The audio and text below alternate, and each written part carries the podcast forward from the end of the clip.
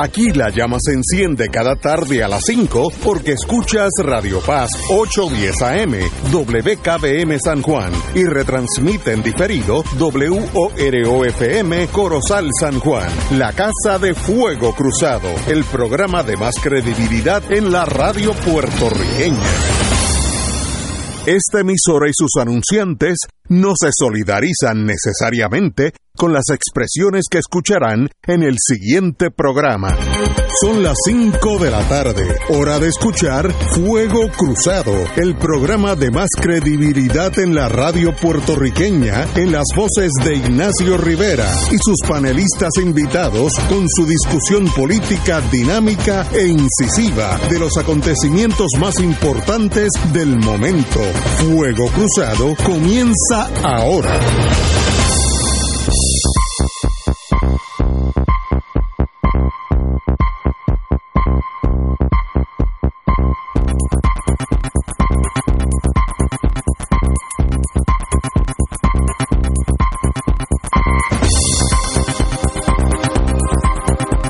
Tardes, amigos y amigas de Fuego Cruzado. Hoy tenemos lo que diríamos en, en el mundo naval, full complement. Están todos los marinos a bordo. El artillero, el de los motores, la navegación, todo el mundo está ahí. Así que qué bueno. y, obviamente. Y repuesto. Y, y, otro, por si, si, algo le pasa a un marino, tenemos repuesto. Así que tenemos nosotros, vamos a entrevistar en este momento a, a la compañera doña Mirna Conti. Muy, muy buenas tardes. Buenas tardes. Y tenemos ahí para la segunda mitad al ex senador Eder Ortiz, que vuelve a la política. Así que hoy tenemos. Y los compañeros de los jueves, en la extrema izquierda, en todos los sentidos de la palabra, compañero Anglada, que es mi querido hermano, Yaramari. Eh, y, y Tato Rivera Santana. Así que qué bueno que están todos aquí. Bueno, Vamos con doña Miriam Conti. Lo más que me interesa. Mirna. Mirna. Ya vi su currículum vitae. Usted estudió química. Biología. Eh, biología, en ese mundo científico, sí. en Mayagüez. Sí, en el recinto. Este, y se dedicó por, por años a ese mundo. Hablemos de usted. Sí, eh, pues sí. Eh, yo soy de Aguadilla, ¿verdad? Y, y soy, este, eh, vivo ahora en San Juan, después que yo terminé, ¿verdad? Mi, mi profesión de tecnóloga médica, que lo hice en el recinto de ciencias médicas. Pero... ¿Estudió? Zoología en Mayagüez. Solo, sí, biología. Mi, mi, bachillerato es en biología con concentración en zoología. Y te, del recinto universitario de Mayagüez. Un, un, grado de tecnología médica. Exacto, porque entonces vengo a San Juan, al recinto de ciencias médicas, a, a culminar eh, tecnóloga médica y trabajé en centro médico laboratorio. Los que no somos médicos ni mucho menos, ¿qué es un tecnólogo médico? Bueno, el tecnólogo médico, para hacérselo fácil para que puedan entender, es la persona que le hace las muestras de laboratorio a los ah. pacientes para saber, ¿verdad? Ayudar a los médicos y eh, diagnosticar las condiciones y las enfermedades que tiene. Es un este también es un empleado fundamental en la salud eh, porque sin los tecnólogos médicos realmente los médicos no podrían verdad trabajar porque necesitan no, sí. sí. necesitan que eh, existamos para poder ayudar a, a, identificar todas las condiciones de las enfermedades porque eso es lo que va a ayudar a, a poder darle el tratamiento adecuado a los pacientes y a veces pues también es otro grupo que sufrimos mucho también de, de la bajo salario de las sí, condiciones de empleo como, como todo en, como está en el centro Exacto. médico la pugna. Sí, sí, y eso lo entiendo claramente y me identifico mucho con ello porque yo trabajé en centro médico y sé que me consta de primera mano que las condiciones verdad de empleo eh, eh, son precarias. Muchas veces uno tiene la, la, los trabajadores en centro médico son personas bien comprometidas y son personas que yo recuerdo cuando yo estaba allí uno tenía y uno no se puede ir, tú tienes que continuar ¿sabes? Si no llegó alguien porque le falta eh, un personal porque se enfermó, porque eso pasa, ¿verdad? Pues la persona no se puede ir. Por ejemplo, en el laboratorio, si pasaba, eh, pues entonces tenía que quedarme en el turno o llamar a la supervisora ¿verdad? del departamento para que entonces ella hiciera eh, los arreglos para conseguir la persona que iba a cubrir. Pero uno no se puede ir porque ah, ya llegué, ponché y me voy. Y así le pasa a los enfermeros, ¿verdad? Así le pasa a todo el personal de, de los hospitales. Y es importante que la gente lo entienda porque a veces la gente no sabe que eso es fundamental, ¿verdad? Para que el sistema de salud realmente funcione. Eso es, o sea, no son una persona todo es un equipo. Todo un equipo, seguro, seguro. Yo, yo tengo un médico que yo lo uso para todo, amigo y cardiólogo, pero él es mi médico para todo, hasta consejero. y cuando yo voy a su, oficina, él me da una lista de exámenes que tengo que ir a un laboratorio. Y una vez que los tenga, entonces voy a donde él. O sea, eh, si no, él antes está solo, él no, no, no, no. Ahora, cuando lee eso, mira, aquí tiene un problema. que Y eso es el trabajo de, de esa profesión, que es importantísima. Así mismito es. Yo trabajé en bacteriología, porque centro médico, la gente, muchos laboratorios por ahí en el país, pues están, hacen de todas las pruebas, ¿verdad? De todas las muestras.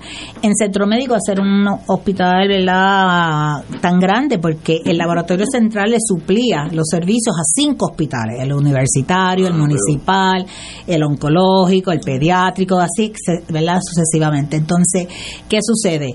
El laboratorio, bueno, cuando yo iba a training y, cosas con otra gente, me decían, no me creían, es que no me creían que hacíamos tantas muestras, por ejemplo, cultivos de sangre, no lo podían creer, que me acuerdo como ahora, que venían la gente y me decían, no, no, no le creo. Y iban, fueron al laboratorio para realmente ver, en el departamento de bacteriología éramos, en aquel entonces éramos 18 tecnólogo solamente para bacteriología, que esa es la, la, parte infecciosa, ¿verdad? Cuando la persona tiene una infección y tienen que descubrir que, que qué bacteria es la que le está afectando y le tienen que dar antibióticos adecuados y también hacíamos las pruebas de eso y, le informaba al médico. Y el médico era entonces que respondía y ayudaba al paciente a base de esos resultados. Y eso es fundamental. Y por eso las profesiones dentro de la salud son bien importantes porque es un equipo de trabajo.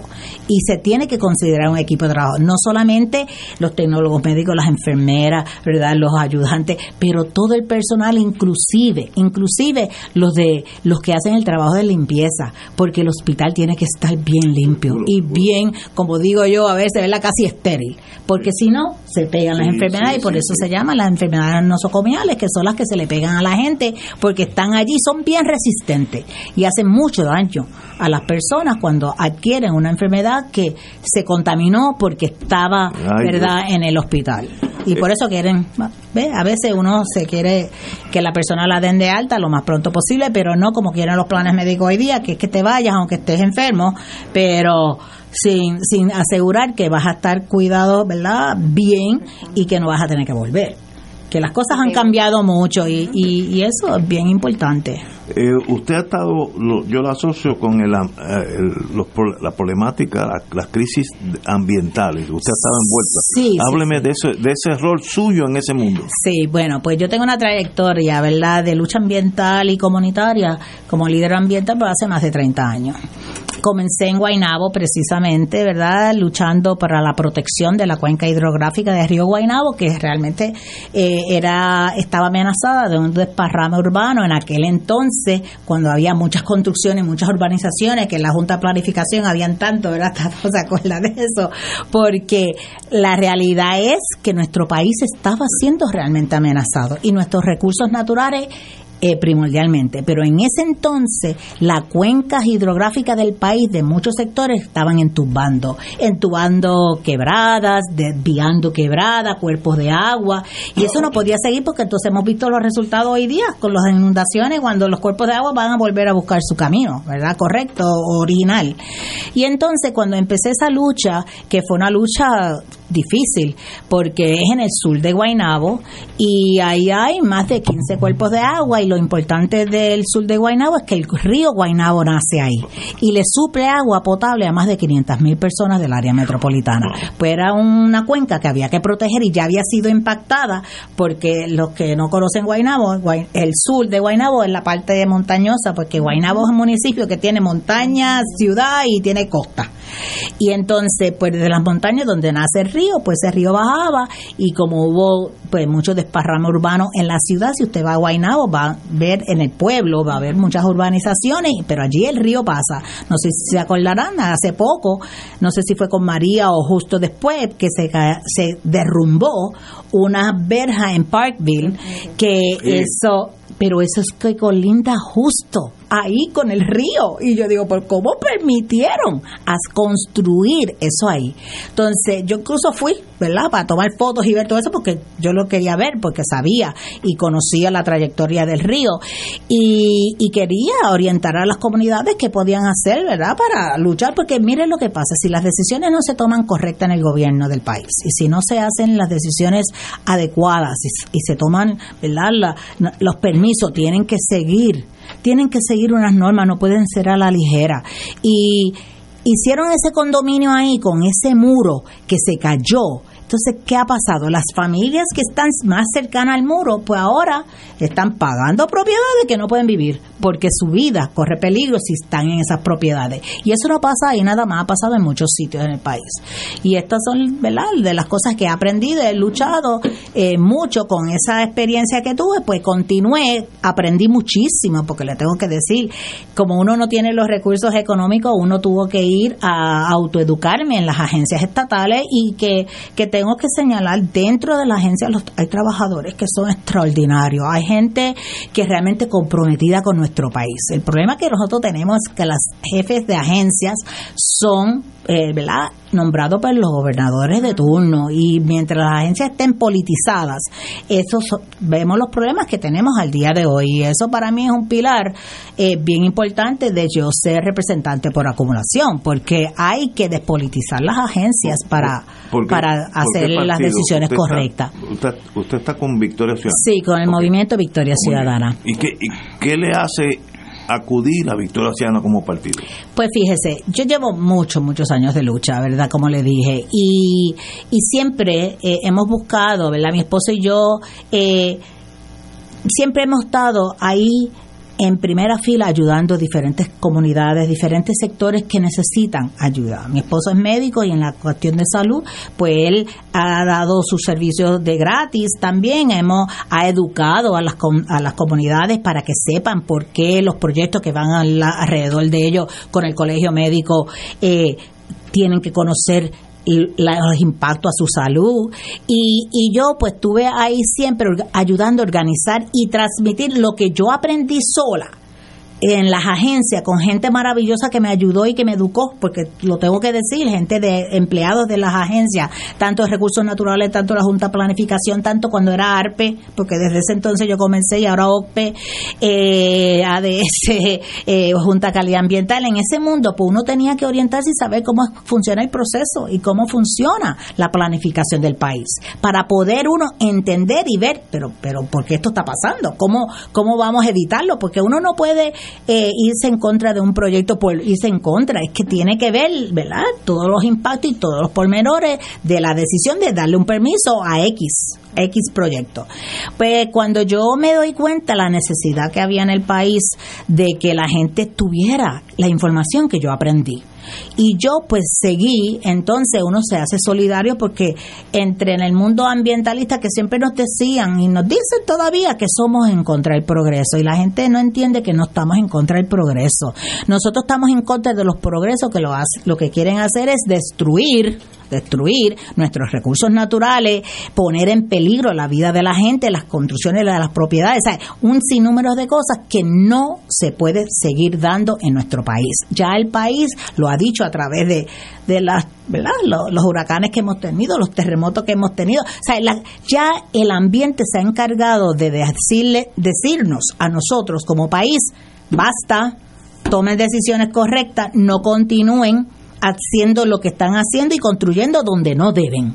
Entonces, ¿qué pasa? Cuando yo veo de, como le dije, que, que voy a ayudar a otra comunidad, porque entonces la gente, pues uno se empieza a conocer entre cuando uno va a apoyar otras otras comunidades, ¿verdad? En las playas, en, en AES, en Guayama. Entonces uno ve que hay que ayudar a organizar a las comunidades. Las comunidades se tienen que organizar para poder luchar, pero se tienen que educar Entonces, pues como yo eso lo aprendí a través de cuando estábamos en la lucha con el río, ¿verdad? Defendiendo la cuenca del río Guaynabo, después en la lucha que estuvimos como 10 años en contra del incinerador de Energy Answers en Arecibo, pues fue una lucha que también tuvimos que educar a la gente. Y, y lo mejor de todo que le tengo que decir es que uno consigue una gente tan maravillosa y tan comprometida con nuestro país que realmente ayudan de ¿verdad? voluntariamente y de gratis para poder educar a las personas como los expertos que uno no tiene los recursos económicos pero como están comprometidos con nuestro país y para mí me orgullece haber conocido una gente maravillosa habrá luchas que uno dice que uno no ha ganado verdad porque es cuesta arriba batallar contra contra el gobierno cuando los gobiernos tienen otros intereses o los que tienen otros intereses de lucrarse convencen los que están en el gobierno en el momento y le creen a esas personas y, no nos dan la oportunidad a nosotros eh, eh, que estamos luchando por las comunidades los verdad y las partes de defensa del ambiente pues necesitamos estar adentro. Y me doy cuenta y la gente cuando uno los educa y yo dije yo lo que he aprendido no quiero quedarme con él, yo quiero que otros los usen. Y entonces pues he ayudado a organizar comunidades a través de toda la isla en diferentes sectores, ha sido solidaria, ha apoyado a las comunidades, a la defensa de las playas, como le digo que todas las playas, 40 municipios que ¿verdad? son costeros. Eh, no tenemos un, todavía al día de hoy no tenemos una ley de costa y se sigue permitiendo y cada vez por eso lo vemos. Entonces después se quejan de que uno es el malo. Ah, ellos están en contra, mira, me han hecho perder tanto dinero, pero ¿quién los mandó? O sea, que uno tiene que, espérate, vamos a hacer esto correctamente para que la, para que usted no gaste dinero, pero la gente gasta dinero involuntariamente, porque los, los que son los proyectistas, porque no me gusta decirles desarrolladores, ¿verdad? Ni desarrollistas, son los proyectistas, ¿verdad? Eh, corruptos, porque la verdad que la mayoría son así, solamente le tengo que decir, una sola vez eh, que nosotros, me acuerdo, una compañía que quería montar una, una planta de reciclaje en Guaynabo, precisamente, y como ya me conocían la defensa del río, le dijeron, eh, te recomiendo, habla con Milna Coti, amigo de Río Guainabo, para que le dé, ¿verdad?, dialoguen y ustedes le pueden explicar su proyecto para conseguir su endoso. Pues le tengo que decir, fíjense lo diferente que es cuando las compañías van, se eh, reúnen con las comunidades y con los grupos ambientales y hay un diálogo, una cooperación de que nos daban los documentos. No había no había que nosotros ir a las agencias, buscarlo y seguir protestando y una querella. No. Ese proyecto de Hugo Nu, que se llamaba, que lamentablemente él falleció y, y no se continuó y no se culminó. Pero tengo que decir que es el único proyecto que nosotros hemos podido decir que lo endosamos. ¿Por qué? Pero fue por los procesos que hizo ese, ese, ese ¿verdad? proyectista y, y era un proyecto de, de reciclaje y de que iba a ser del país y estaba un proyecto bien bueno, pero entonces me acuerdo que cuando cada vaso que hacía me llamaban, vente Milna para que vea, mira, este cuerpo de agua lo vamos a proteger de esta manera, porque yo le dije, mira, que hay, hay reglas, tiene que tener tantos metros de la construcción, ¿verdad? De los cuerpos de agua, de las quebradas. Y nosotros en la en Enguainao, precisamente cuando estaba en, en la plan de ordenación territorial, nosotros logramos, son cinco metros de distancia de cada quebrada que se tiene que estar las construcciones de quebradas, son 10 metros de ríos. Pero entonces, ¿qué pasa? Nosotros, como digo la lucha, porque luchamos por la cuenca del río Guainabo y en el sur de Guainabo hay en, en, el, en, uno de los proyectos que se llamaba Vistas del Valle, que fue una lucha fuerte, había más de 15 cuerpos de agua y en sus declaraciones de impacto ambiental dijeron que habían tres. ¿Por qué? Porque los mapas estaban no estaban actualizados. Entonces, pues nosotros que vivíamos allí, veíamos los cuerpos de agua, pues seguimos el proceso. Busco y tuvimos ayuda de la Universidad de Puerto Rico, de profesores que los estudiantes hicieron tesina. Y entonces uno pudo documentarse y realmente recopilar toda la información necesaria, real, para, para proteger esa cuenca, lo que quedaba, y proteger el nacimiento del río Guaynabo. Y, y fue bien, bien bonita y fue de mucho aprendizaje para mí, que eso mismo, pues entonces después, no, no es que sea idéntico, pero cuando uno va en la defensa de las playas, por ejemplo, uh, y en defensa en AES, cuando uno conoce estas comunidades que, que benditos son atropellados y empiezan, ellos ni saben, pero empiezan a sentir unos problemas de salud, el, el alma, la respiración, las cuestiones cardíacas, y la gente empieza a preocuparse empiezan a, a preguntar, ¿verdad? Y, solicitar ayuda a los que hemos estado en estas luchas por todo el país.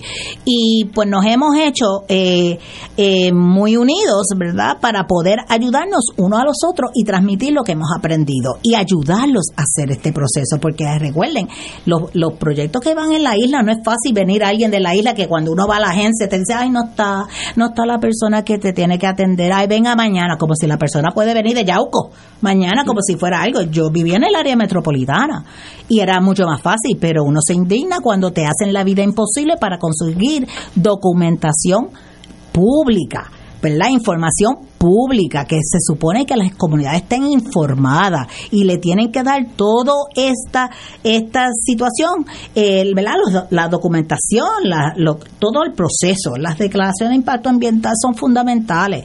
Entonces, uno se da cuenta, pero ven acá este sistema, aquí hay montones de, de, de obstáculos. Mira, el crimen está, no está al día. Entonces la ley dice que usted, para notificar a las personas que va a un tal proyecto, usa las direcciones que están en el CRIM, si no las tiene. Perfecto. Pues van al CRIM, allá usa esas direcciones, empiezan a rebotarle un montón de, cartas, porque la, el CRIM está al día. Está tan atrasado que entonces, y ellos se justifican. ¿Y cómo uno se da cuenta cuando uno, que es el vecino, dice, pero ven acá, no me avisaron? Yo está. Entonces, estas cosas se tienen que eh, eh, subsanar. ¿De qué manera? De la manera de que la persona no puede eh, recostarse y eso es lo que hacen, porque el sistema no hay fiscalización. Ellos vienen, usan los datos del CRIM, que es lo que la ley dice, búscate los del CRIM. Entonces, ¿qué pasa? Cuando nos enteramos porque empezamos a ver las raspaderas del terreno, ¿verdad? Que la, la remoción de tu corteza terrestre y ver las grúas y ver las máquinas, pero ¿qué va aquí? O sea, las comunidades se vienen a enterar después que están todos los permisos.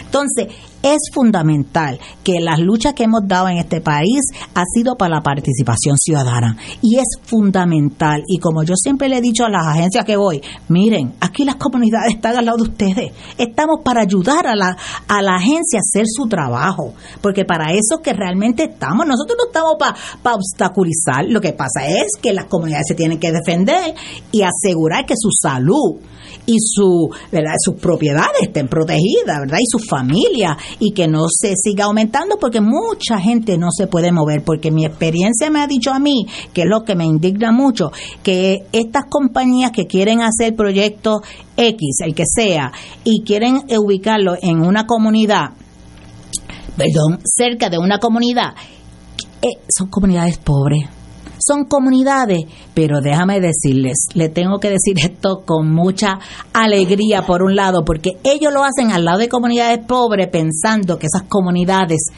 no tienen los recursos económicos para objetar, no tienen el conocimiento, porque muchas veces, pues, si tienen un cuarto año, pues, pues mucho, algunos, pero ¿saben qué? Para sorpresa de ellos, lo, lo que sí tienen que ellos no tienen es la fuerza de seguir luchando y la capacidad de aprender y unirse para poner las querellas y luchar en contra de todos estos buitres que quieren venir a atropellarnos y a construir y a, y a, afectar su calidad de vida y peor, afectar su salud, la de ellos y de su familia. Y eso es fundamental. Tenemos que ir a una pausa, vamos a una pausa y regresamos con la distinguida dama Mirna Conti. Fuego Cruzado está contigo en todo Puerto Rico. Oro 92.5 FM te invita a recordar y disfrutar la historia de uno de los grupos más famosos que ha trascendido generaciones. The Beatles, Magical Tour, del 8 al 20 de agosto del 2024. Viaja con nosotros a Inglaterra en un encuentro musical y cultural lleno de historia. Visitaremos las ciudades de Londres, Stonehenge, Oxford, Stratford upon Avon, Chester, York y Cambridge. En Liverpool visitaremos los lugares relacionados a The Beatles incluyendo una noche, la Caverna Club, para disfrutar de música en vivo. El viaje incluye pasaje por Iberia, hoteles cuatro estrellas, todos desayunos, servicio privado de autobús, impuestos y cargos hoteleros. Información Culture Travel 787-569-2901 y 787-454-2025. Espacios limitados. Nos reservamos el derecho de admisión. Ciertas restricciones aplican. Culture Travel, licencia 152 AV90. En Puerto Rico, la Constitución protege realizar donativos a campañas electorales. Tienes derecho a aportar a cada candidato, partido o comité hasta 3.100 dólares por evento electoral en un año natural. Para más información, accede a oce.pr.gov o llama al 787-332-2050. Oficina del Contralor Electoral, protegiendo la integridad y transparencia del financiamiento de campañas. Fuego Cruzado, el programa de más credibilidad en la radio puertorriqueña, es ahora la tribuna abierta de análisis noticioso, con diversas perspectivas que exploran el trasfondo de lo que acontece a diario y cómo nos afecta. Escucha Ignacio Rivera y sus panelistas invitados de lunes a viernes en Fuego Cruzado en transmisión diferida a las 10 de la noche por Oro 92.5 FM. Regresa el Maratón de Cáritas a tu casa el sábado 17 de febrero, compartiendo el amor incondicional de nuestra iglesia. Avísale a toda tu gente que el día de dar con generosidad ya está aquí. Sí, por amor a Cáritas y por su obra de apoyo al que más lo necesita, tú tienes que ser más desprendido que nunca. Toda la caridad que nuestro Papa Francisco te pide para tus hermanos, viértela en Cáritas, que es el amor de todos, pues al servicio de los demás. Comenzando a las 9 de la mañana y hasta las 9 de la noche, queremos que el amor de Cristo se haga presente en cada corazón. El 17 de febrero, ese es el día que dedicamos a la expresión de nuestro amor y compasión por los demás. Por amor a Caritas de Puerto Rico, comparte la esperanza que nos permite transformar las vidas de todos los que nos sintonizan. Te invita Teleoro Canal 13, Radio Oro, Radio Paz, Guapa América y el visitante.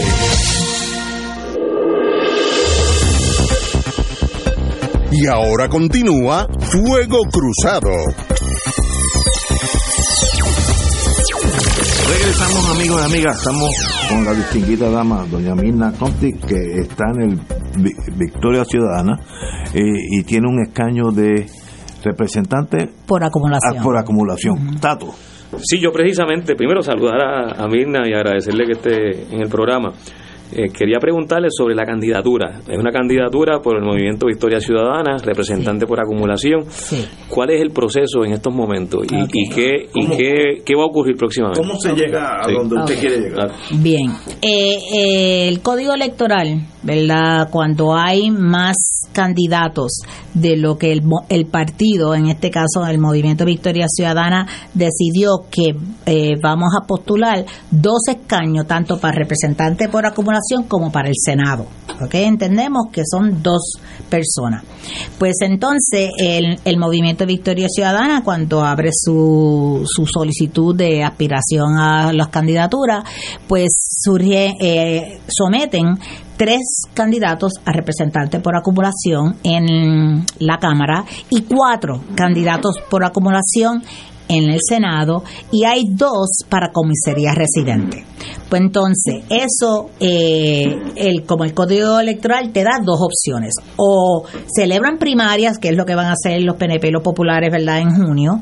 O puedes escoger el método alterno, porque las primarias las paga la Comisión Estatal de Elecciones, que las pagamos todos nosotros. El método alterno te da la opción de que entonces, eh, al cogerse eh, a ese método, el movimiento, cada partido lo paga. En el caso nuestro, el Movimiento Victoria Ciudadana va a pagar esa elección, que se llama método alterno. Y es lo que se permite en, por el Código Electoral.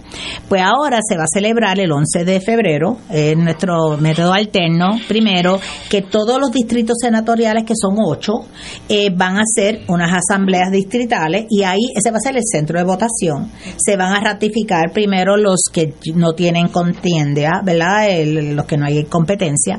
Y entonces después se va a abrir a las elecciones de estos tres, ¿verdad? representantes por acumulación, senadores por acumulación y comisarías residentes, que son los que hay más candidatos.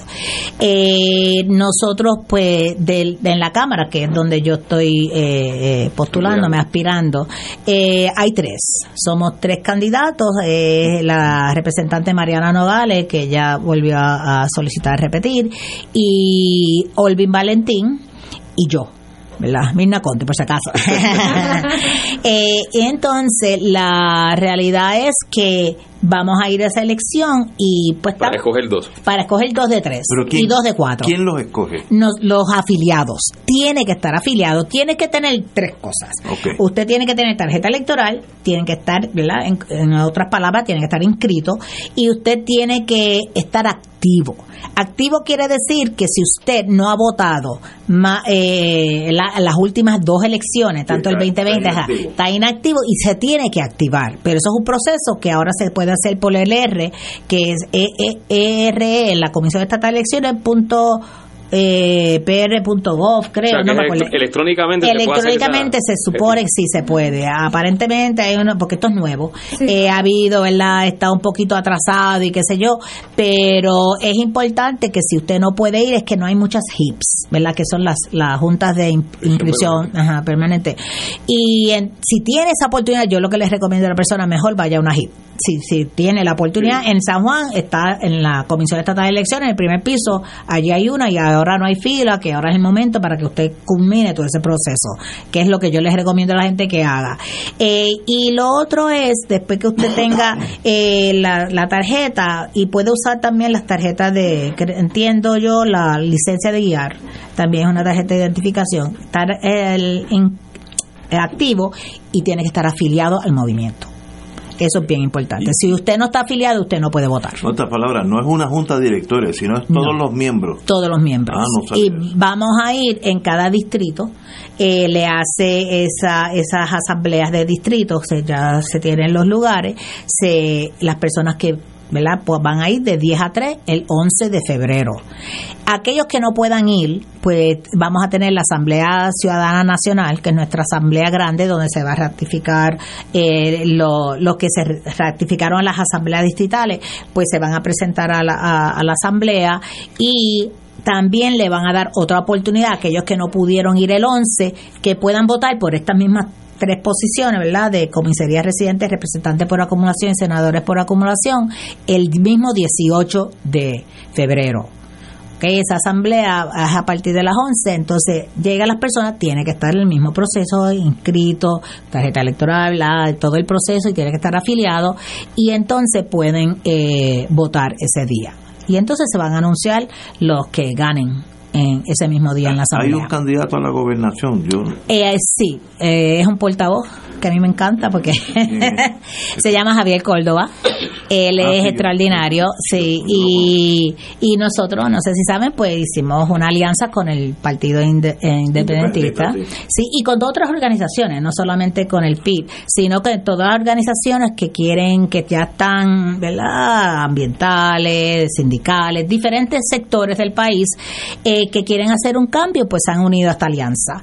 Y pues tenemos candidatos de diferentes sectores también que están participando y esperamos, yo, yo por ejemplo tengo mucha, mucha esperanza de que sí vamos a lograr un cambio en el 2024 y, y todo en beneficio del país y de nuestra gente y hacer un cambio porque tenemos que devolverle al país la, la transparencia, la, la falta de corrupción, no puede seguir esta corrupción campante y sencillamente tenemos que tener los servicios esenciales que beneficien a nuestra gente y obviamente para mí la, la, protección ambiental no puede seguir siendo amenazada. Tiene que existir, el cambio climático es real, hemos vivido, ¿verdad? Los huracanes Irma y María, los terremotos, todo lo que nos ha pasado y nosotros tenemos que tener un sistema de transformación energética real en beneficio de nuestra gente y tiene que ser con energía renovable. El dinero existe. Esa es la pena que me da a mí tan grande, es que el dinero existe porque el Congreso aprobó una cantidad de dinero para transformar todo el sistema energético de Puerto Rico, millones de dólares, y ahora lo quieren construir más plantas de, de gas, de gas metano, que no es natural, le ponen los nombres bonitos, pero no es natural. Es un gas metano que, que aumenta el cambio climático aún más todavía. Y, y la gente y seguir quemando carbón y seguir usando combustibles fósiles, y no puede ser. Nosotros tenemos muchísimos techos, como yo soy parte de la propuesta también de Queremos Sol, ¿verdad? Que hemos luchado desde el 2018, se lo sometimos al gobierno, al el que estaba de turno, y hemos siempre estado tocando puertas y seguimos muy, muy activos para, para que esta propuesta realmente se implemente en el país y sabemos, porque la universidad, en el recinto universitario de Mayagüez, hicieron estudios con otros ¿verdad? otras personas que se consiguen unos fondos y ya sabemos con certeza que hay suficientes techos en el país para energizar el país completo, pero no nos escuchan.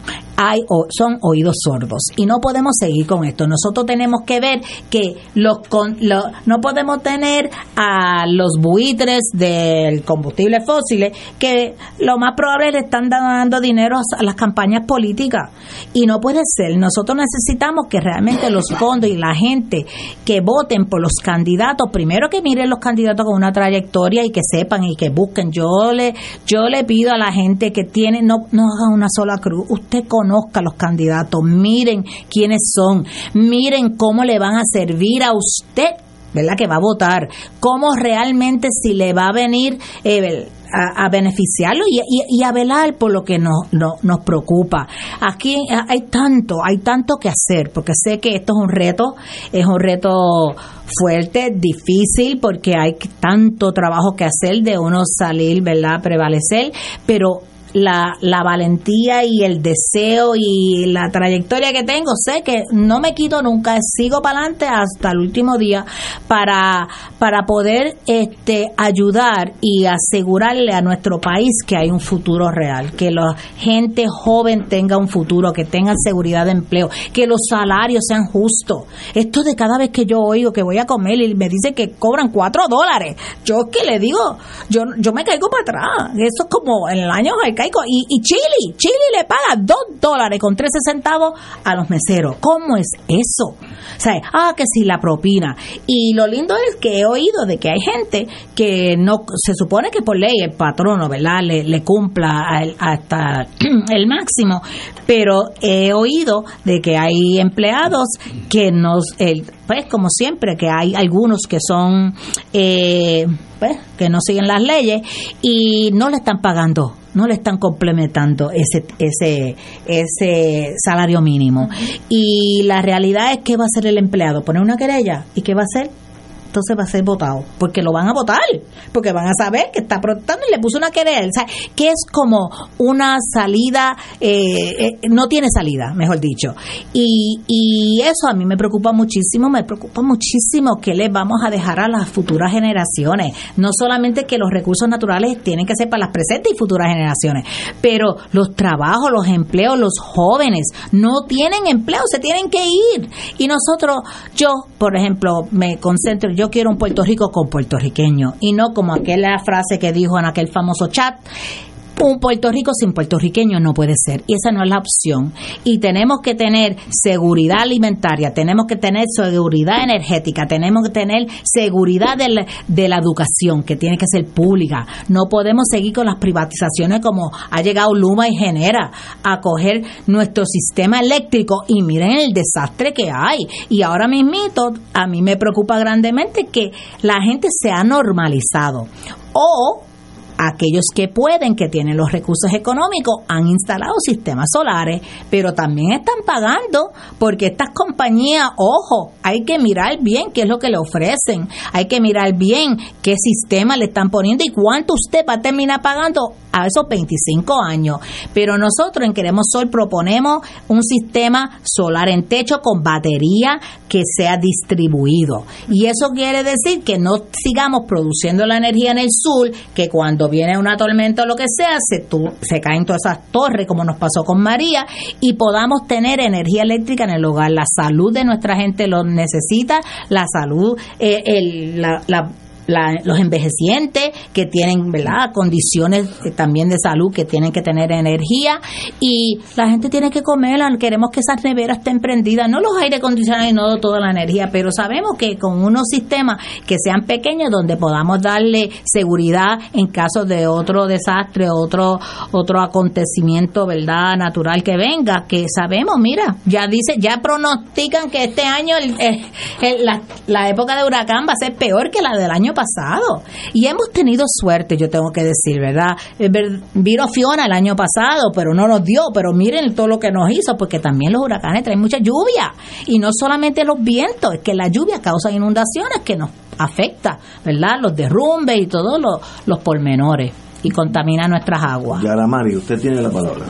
No, la verdad es que escucho a la doctora y, creo que son temas que, que, se repiten, ¿verdad? Cíclicamente y que yo creo que es tiempo ya y, como lo he dicho muchas veces en, en, este espacio, yo creo que ya la solución no está particularmente en decir un solo partido político va a resolver esto. Yo, yo la escucho y, y la verdad es que yo creo que la única esperanza de todos los puertorriqueños allá afuera es que la alianza de país sea de todos los colores y que haya la voluntad sobre todo en la persona que gobierne a Puerto Rico que no que no venga con manos amarradas que no venga con agendas condicionadas. Eh, y yo creo que cuando todas esas cosas se den todos esos elementos yo creo que entonces sí vamos a poder tener una salida eh, pero cuando no, nos perdemos en asuntos, eh, por ejemplo, temas que, que los han utilizado durante años de años simplemente para mantenernos a todos divididos, como por ejemplo el estatus, eh, ¿verdad? Son, son asuntos que no nos permiten hablar de lo importante. Uno, mm, ¿verdad? Se levanta y cuando uno prende la radio a escuchar diferentes analistas, cada cual termina el discurso abrazado a lo, a lo que cree que debería ser el desarrollo de Puerto Rico. Y yo digo, bueno, sí, o sea, es cierto es lógico que nuestro estatus nos limita a muchísimas cosas que quisiéramos desarrollar pero también es cierto que nuestra guerra de estar todo el tiempo dirigiéndonos a los diferentes encasillados a los que nos han querido llevar, tampoco nos deja discutir las cosas importantes que usted ha traído hoy en esta mesa. Y son los temas que verdaderamente tenemos que buscarle una solución y una solución real y pronta, porque ya estamos cerrando salas de parto ya estamos reduciendo nuestra población juvenil trabajadora, ya estamos reduciendo nuestra cantidad de estudiantes en las escuelas públicas. Mientras seguimos con discusiones que no nos están llevando a ningún lugar, nuestro país se sigue vaciando de la mano de obra que pudiera garantizar la calidad de vida de nosotros en un futuro y hay todavía muchísimas cosas también que verdad no he mencionado por ejemplo el manejo de los residuos sólidos. Tenemos una ley aprobada desde el 92 de reciclaje que teníamos que haber estado en un 35 y estamos ayer estaba yo en una vista pública y precisamente quedé indignada cuando dijeron que estábamos un 7 en el 2024 que las leyes no se cumplen en este país se hacen leyes en esa legislatura y realmente no no la fiscalizan. Ahora mismito verdad la ley 17 de 2019, la de política pública energética del país, dice claramente, y está escrito ahí en ley, que para el 2025 tenemos que estar en un 40% de energía renovable. Explícame cómo vamos a llegar en un año. que, ¿Sabe que entonces ahora tienen sembrar ahora tienen prisa y ahora quieren llenar todas las fincas agrícolas con placas solares. Entonces, ¿de qué estamos hablando? Y ahí va la contraria, porque como muy bien está diciendo, si tenemos tantos techos, si tenemos tanta forma de que la misma autoridad, en este caso, ¿verdad? Luma, pueda financiar y quizás cambiar la forma de facturarnos, pero está bien, pero cambia la forma de facturarnos. Yo siempre lo he dicho, alquílame el servicio. Según tú me pasas el cable con ¿verdad? Con, en este caso, ¿verdad? Con energía eléctrica, pásamelo en placas solares con mis baterías y en entonces demanda de mí una factura. Luma no le O sea, interesa. hay, puede- ¿qué, sí, qué- o sea, ¿qué cambiaría? La forma de facturación, ¿qué es lo que no te conviene? ¿A quién no vas a poder beneficiar con el cambio? O sea, y esas son todas las preguntas reales que se tiene que hacer el pueblo de Puerto Rico, ¿verdad? Porque no, no podemos seguir eh, enmarcando eh, diferentes temas sin llegar a ninguna solución. Y tenemos que también, eh, no podemos olvidarnos de la Junta de Control Fiscal. Ah. Tenemos una Junta que está aquí, pero cada vez nos, nos acribilla más. Lo último fue lo de ayer, que quieren este, eliminar el convenio colectivo de la UTIER. La UTIER ha sido, o sea, aquí los gobiernos que han estado en el poder, lamentablemente, y me, y me consta de cerca, porque he participado de los procesos, sé que lo- el interés que tenían, y es más, Eduardo Batia me lo dijo a mí en mi cara, de que había que salir de la UTIER. Esas palabras, y yo dije, pero, pero, yo quedé en shock, pero ¿cómo que vamos a salir de la UTIER? Entonces, fíjense cómo realmente eso fue lo que hicieron, porque trajeron a Luma, trajeron a Genera, y entonces ahora está privatizado, no tenemos un sistema pésimo, no tenemos luz, el voltaje, los otros días tuve que ir a, poner una querella porque el voltaje, ya me cansé, el voltaje en mi casa es una cosa es espantosa. Entonces, eh, sigue dañando equipo. Entonces, la gente que pobre, que no tiene, tenemos un país de más Y cuando, de 40% hablas con, de y cuando hablas con los mismos empleados que han estado siempre en la Autoridad de Energía Eléctrica, ellos te saben enumerar uno por uno todas las deficiencias que antes el pueblo, ¿verdad? Trataba de culparlos a ellos por falta de cómo administrativamente se daban los procesos mientras ellos trataban de subsanar un sistema y mantenerlo vigente con menos recursos de lo que el gobierno hoy sin le ofrece a manos llenas a Luma. Entonces ahora Luma se queja de que ay, necesito que me aumenten la factura y ya esta subidera de cuando dijeron ellos que nunca la iban a, a aumentar en tres años, eh, que que nosotros también tenemos que poner- ponerle un alto a las compañías que dicen que van a hacer unas cosas y no la hacen. O sea, esa mentira tiene que tener un precio y esa, esos incumplimientos tienen que tener un precio. No es una mera multita que a veces yo quisiera saber si las pagan, porque lo mismo pasa con AES, una compañía que ya lleva aquí más de 20 años y sigue, sigue enfermando a gente y ahora, ahora quiero un rescate. Ahora resulta que le cuesta mucho sacar la ceniza, pero ven acá, eso fue la idea tuya, eso fue tu negocio. Ajá. Si tú no hiciste los cálculos bien, problema tuyo, pues cierra, no te necesitamos, vámonos. Y por eso es que nosotros insistimos, ¿verdad? Y yo insisto mucho en que tenemos que cambiar energías renovables, está el proceso, estamos nosotros en Queremos Sol, que tenemos una cantidad de gente competente, con mucho, pero un compromiso y una sabiduría, pero que el país la está desaprovechando. Y no lo digo porque yo estoy ahí, sino porque conozco los que están ahí en este grupo y sabemos cómo se va a manejar eh, este sistema y cómo se puede transformar ya. No esperar al 2050, al 100%. Sabemos que se puede, tenemos el estudio, se lo hemos dado a las agencias pertinentes y a lo que sabían ustedes, han hecho ellos, ¿verdad? Que no era nada que ustedes sabían. Pues es, es triste y, y eso es lo que uno tiene que decidir, que uno tiene que poner el país primero y con todo el conocimiento y la trayectoria que uno lleva, uno sabe que hay que hacer estos cambios y uno sabe que hay que estar allá adentro.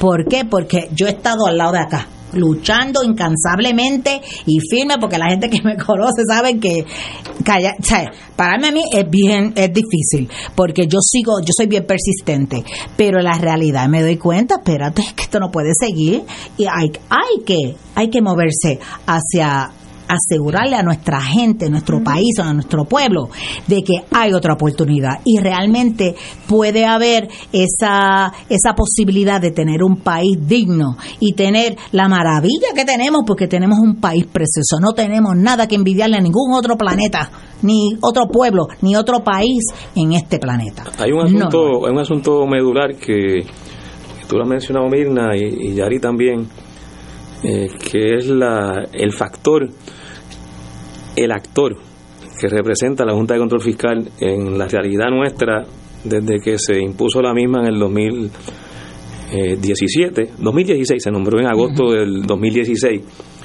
y que básicamente eh, está determinando los asuntos más importantes en Puerto Rico y ha tomado decisiones que proyectan las consecuencias de esas decisiones por los próximos 35 años.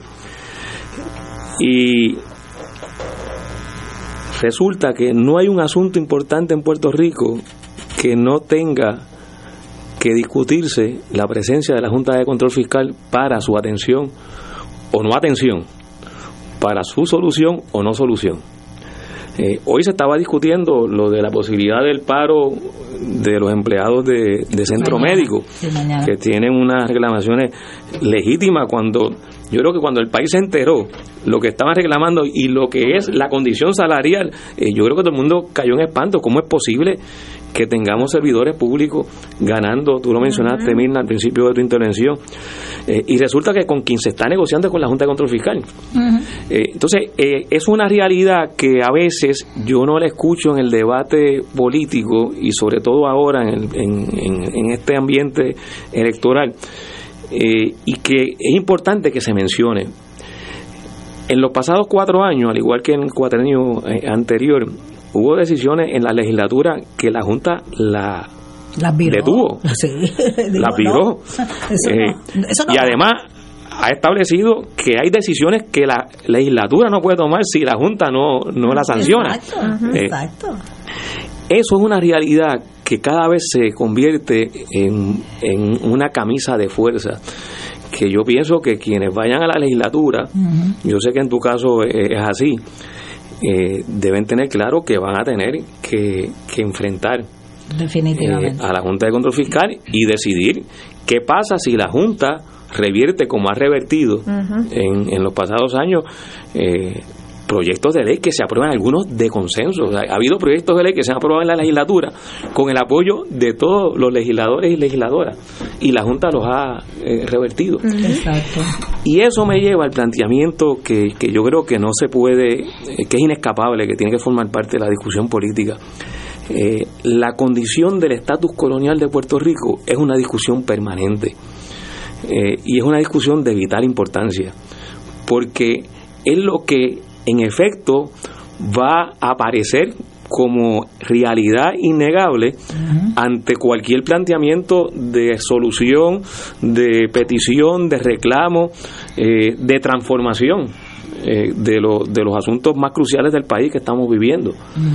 Eh, si queremos desarrollar el país, como, como yo creo que es el, consenso de todos nosotros en esta mesa, y yo creo que de la mayoría de los que nos están escuchando, eh, ¿cómo vamos a desarrollarlo si las decisiones económicas más importantes no se toman en Puerto Rico? O no la toma la legislatura, o no la toma el gobernador. Eh, si esas decisiones las están tomando otras instancias, eh, en el caso de la Junta de Control Fiscal, muy directamente, pero fuera de la Junta de Control Fiscal hay una relación política que en el pasado impidió decisiones económicas y planteamientos económicos que hubiera resultado de gran impacto. Eh, siempre se menciona, y, hay que mencionarlo porque fue una iniciativa que tomó el gobernador Rafael Hernández Colón de tratar de crear una 936 con Japón y la detuvo el Departamento de Comercio de Estados Unidos, o el Departamento de Estado, ahora no recuerdo bien. El Departamento de Estado. Y, era, una, era una iniciativa que imagínense tenía como, como contraparte en cuanto a su impacto y dimensión la, la 936, pero con Japón. Eso lo detuvo el gobierno de Estados Unidos.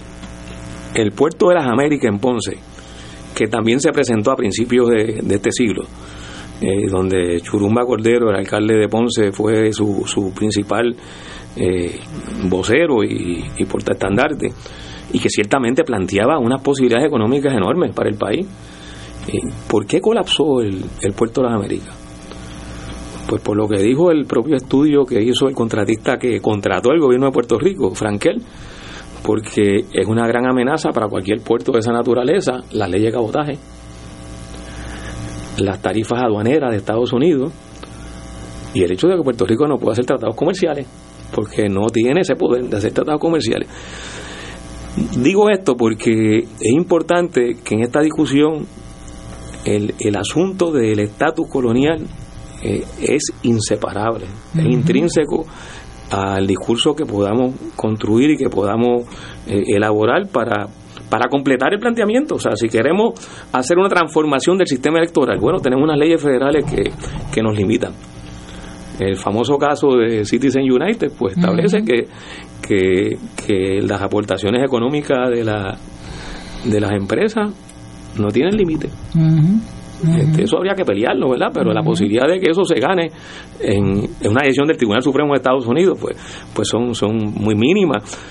Eh, y así pudiéramos mencionar eh, distintos aspectos y, asuntos que, que, van a la médula de, los de los elementos críticos de nuestra realidad que requieren un planteamiento político de solución a que nosotros de solución a, esa, a esas limitaciones políticas que, que tenemos no quiere decir esto que no se puedan hacer cosas desde luego se pueden hacer cosas y se pueden hacer muchas cosas eh, en el interín, en lo que el hacha va y viene se pueden hacer muchas cosas.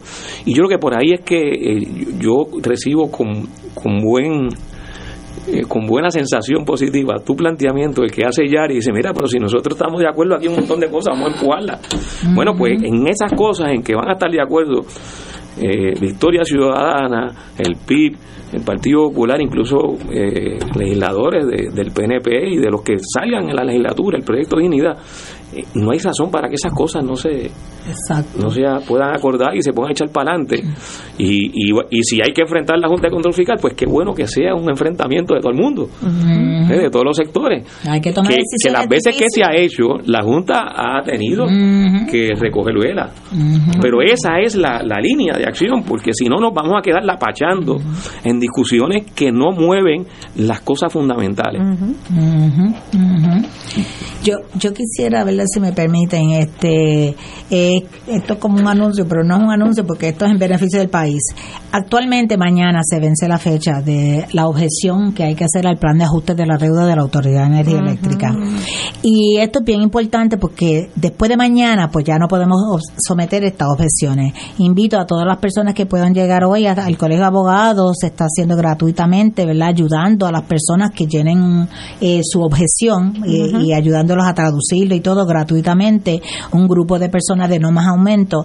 Y yo creo que es importante porque si nosotros no podemos permitir que se apruebe este plan de ajuste que se va a ver ahora con la jueza Taylor Swain, porque esto va a implicar, implicar un montón de problemas, pero gigantesco aumento de la tarifa, es por 35 años, pagarle una, una deuda que no fue auditada. O sea, hay tantas razones de por qué este aumento, se, este plan de ajuste de la, de la autoridad sería, pero es terrible, terrible para el país.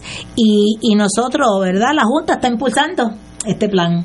Y nosotros, pues, sabemos, eh, creo que el tercero o cuarto, que yo no me acuerdo. Derrota los proyectos de energía renovable a la escala que. No, porque quieren un impuesto al sol, quiere, es, que van a seguir aumentando la tarifa de todos y todos los puertorriqueños en este país y puertorriqueñas, y nosotros no podemos seguir permitiendo eso, porque esto sería un renglón de, de, de aumento en tu tarifa de de por la deuda, pero después están los que el LUBA sigue exigiendo, después están los, tú le tienes que añadir eh, los de genera, y todas las otras implicaciones, porque eso son tarifas fijas. Las otras, pues entonces cuando tú consumes, pues también te sube. O sea, que, que es algo que esto es serio. Exhorto a la gente que vaya mañana, se vence mañana. Usted todavía puede llevar su propia objeción si no va hoy al colegio de abogados, eh, pero tiene que llevarla personalmente al Tribunal Federal y radicarla eh, para que no se apruebe, para que la jueza Taylor Swain le diga que no a este plan de ajuste por, por lo terrible que sería para nuestro país, para las futuras generaciones. Tenemos que levantar nuestra voz porque es la única manera. Hemos logrado derrotar el plan de ajuste porque todavía no ha llegado uno que ha sido realmente que nos convenga y justo. Y por lo tanto entendemos que este está peor las pensiones las pensiones están en riesgo aquí porque ellos ni la incluyen en este plan. Eh, hay muchas cosas y muchas razones porque es importante que la gente salga y haga esta objeción y como le digo por experiencia propia porque me consta en la unión está la fuerza y realmente entre más gente va a, ¿verdad? aunque haya permiso permisos. Aunque haya permiso, mi experiencia me dice, porque lo he vivido. Fíjense que el gasoducto lo logramos detener y tenía todos los permisos, el incinerador de Arecibo lo logramos detener y tenía los permisos. Este, o sea, que hay compañías que ha sido más difícil, ¿verdad? Porque tienen más padrinaje, como digo yo, pero la realidad es que sí se puede detener y tenemos que hacerlo por beneficio de, toda nuestra Doña gente. Mirna Conti, un privilegio. ¿Cómo, se pronuncia Conti? Conti, C-O-N-T-Y. Ok, con, con N. Con Ajá, con N. Muy bien, pues doña Mirna Conti, un privilegio tenerla aquí. Espero, si, en el, si la suerte le sonríe, eh, sabemos, sabremos todos que tenemos a alguien velando por los intereses ambientales y los otros intereses de Puerto Rico con la pasión que ha demostrado aquí. Así que la felicito y no cambie, siga como va. No, así, así haré. Señores, vamos a una pausa. Fuego Cruzado está contigo en todo Puerto Rico.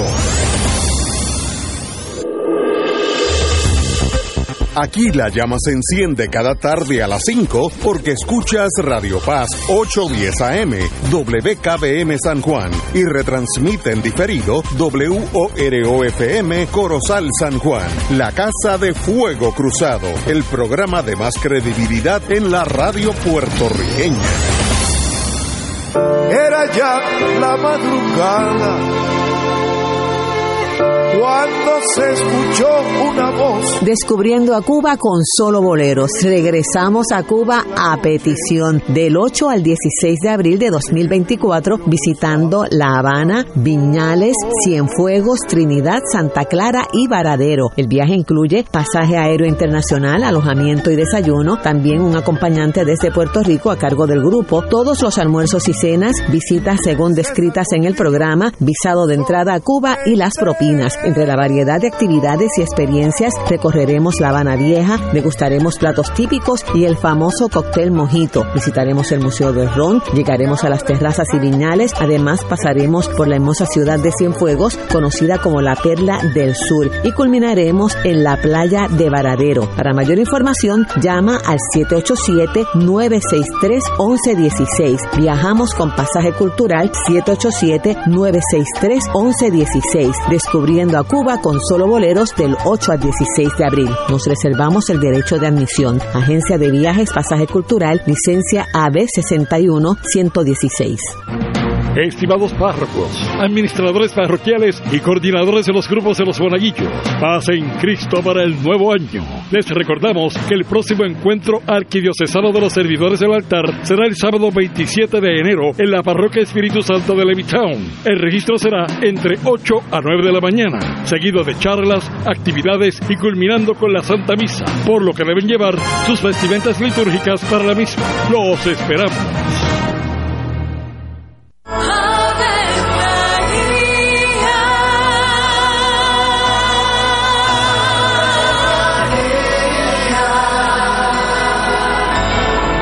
El ángel del Señor anunció a María. Y ella concibió por obra del Espíritu Santo. Dios te salve María, llena eres de gracia, el Señor es contigo.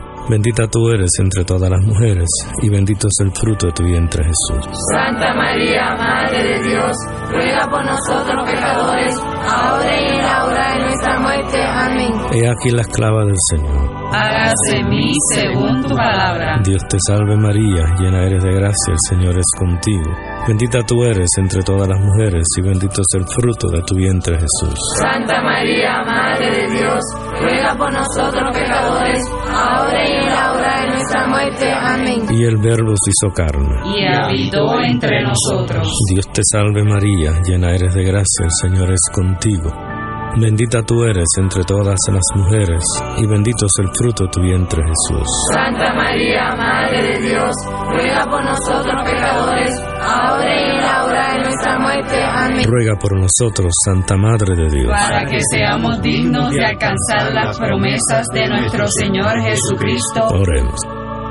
Derrama, Señor, tu gracia sobre nosotros, que por el anuncio del ángel hemos conocido la encarnación de tu Hijo para que lleguemos por su pasión y su cruz a la gloria de la resurrección, por Jesucristo nuestro Señor. Amén. Gloria al Padre, al Hijo y al Espíritu Santo. Como era un principio, ahora y siempre, por los siglos de los siglos. Amén.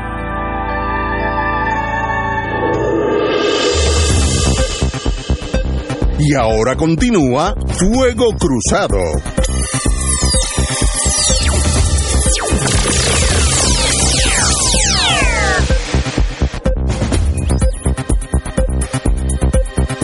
Amiga y amiga, tenemos hoy, como dije, todos los marineros están a bordo y hoy tenemos el placer, hacía tiempo que no lo veía, del ex senador Eder Ortiz del Partido Popular Democrático. Muy buenas tardes, Eder. Buenas tardes a todos aquí, siempre es un placer, llevo un ratito escuchando atentamente eh, y me fascina estar con ustedes aquí.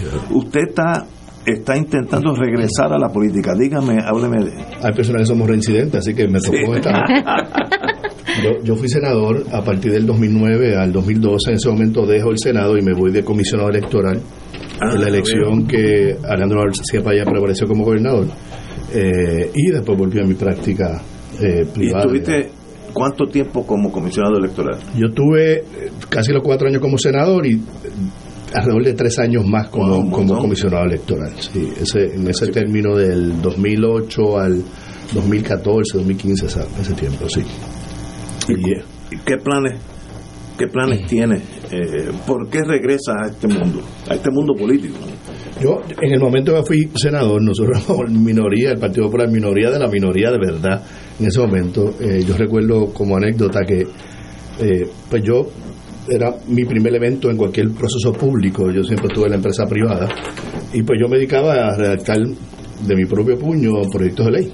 Eh, muchos tienen que ver con asuntos económicos eh, del país y pues recuerdo que hicimos 173 proyectos. Wow. En ese momento pues me aprobaron ninguno. Entonces tú, tú, tú te quedas con, con, con una pesadez que tú dices, pero o sea, como yo no pude lograr a través del proceso legislativo hacer cambio. A través de otros elementos pudimos hacer algunas cosas. A través de la fiscalización, el asunto de las alianzas público-privadas, en ese momento hubo que trabajarlo bien fuerte. Eh, lo que había de proyecto en ese momento era una entrega, pero total, y toda la responsabilidad del Estado. Y se lograron cambiar varias cosas. Eh, en el asunto eh, de influenciar la opinión pública sobre distintos elementos que se estaban dando en ese momento, como la ley 2022 yo fui el, mayor que discutí eso, casi siempre por mi trayectoria como contador, haber trabajado con compañías multinacionales en Centro, Suramérica, el Caribe, Estados Unidos, pues me atrae mucho el tema económico. Perdón. Y, y, ese elemento pues lo trabajamos mucho en ese momento para tratar de que no, no fueron unas legislaciones que, que trastocaran la esencia de lo que somos nosotros, las oportunidades de igualdad sobre comerciantes locales, eh, eh, que lo vemos, aún lo vemos hoy, y vemos cómo ha pasado que hay un empuje de los puertorriqueños de ciertas zonas. Si, si, alguien quisiera vivir en su tiempo de retiro en Miramar o en el condado, en un apartamento de un cuarto, pues la mala noticia es que es muy difícil y eso me incluye a mí.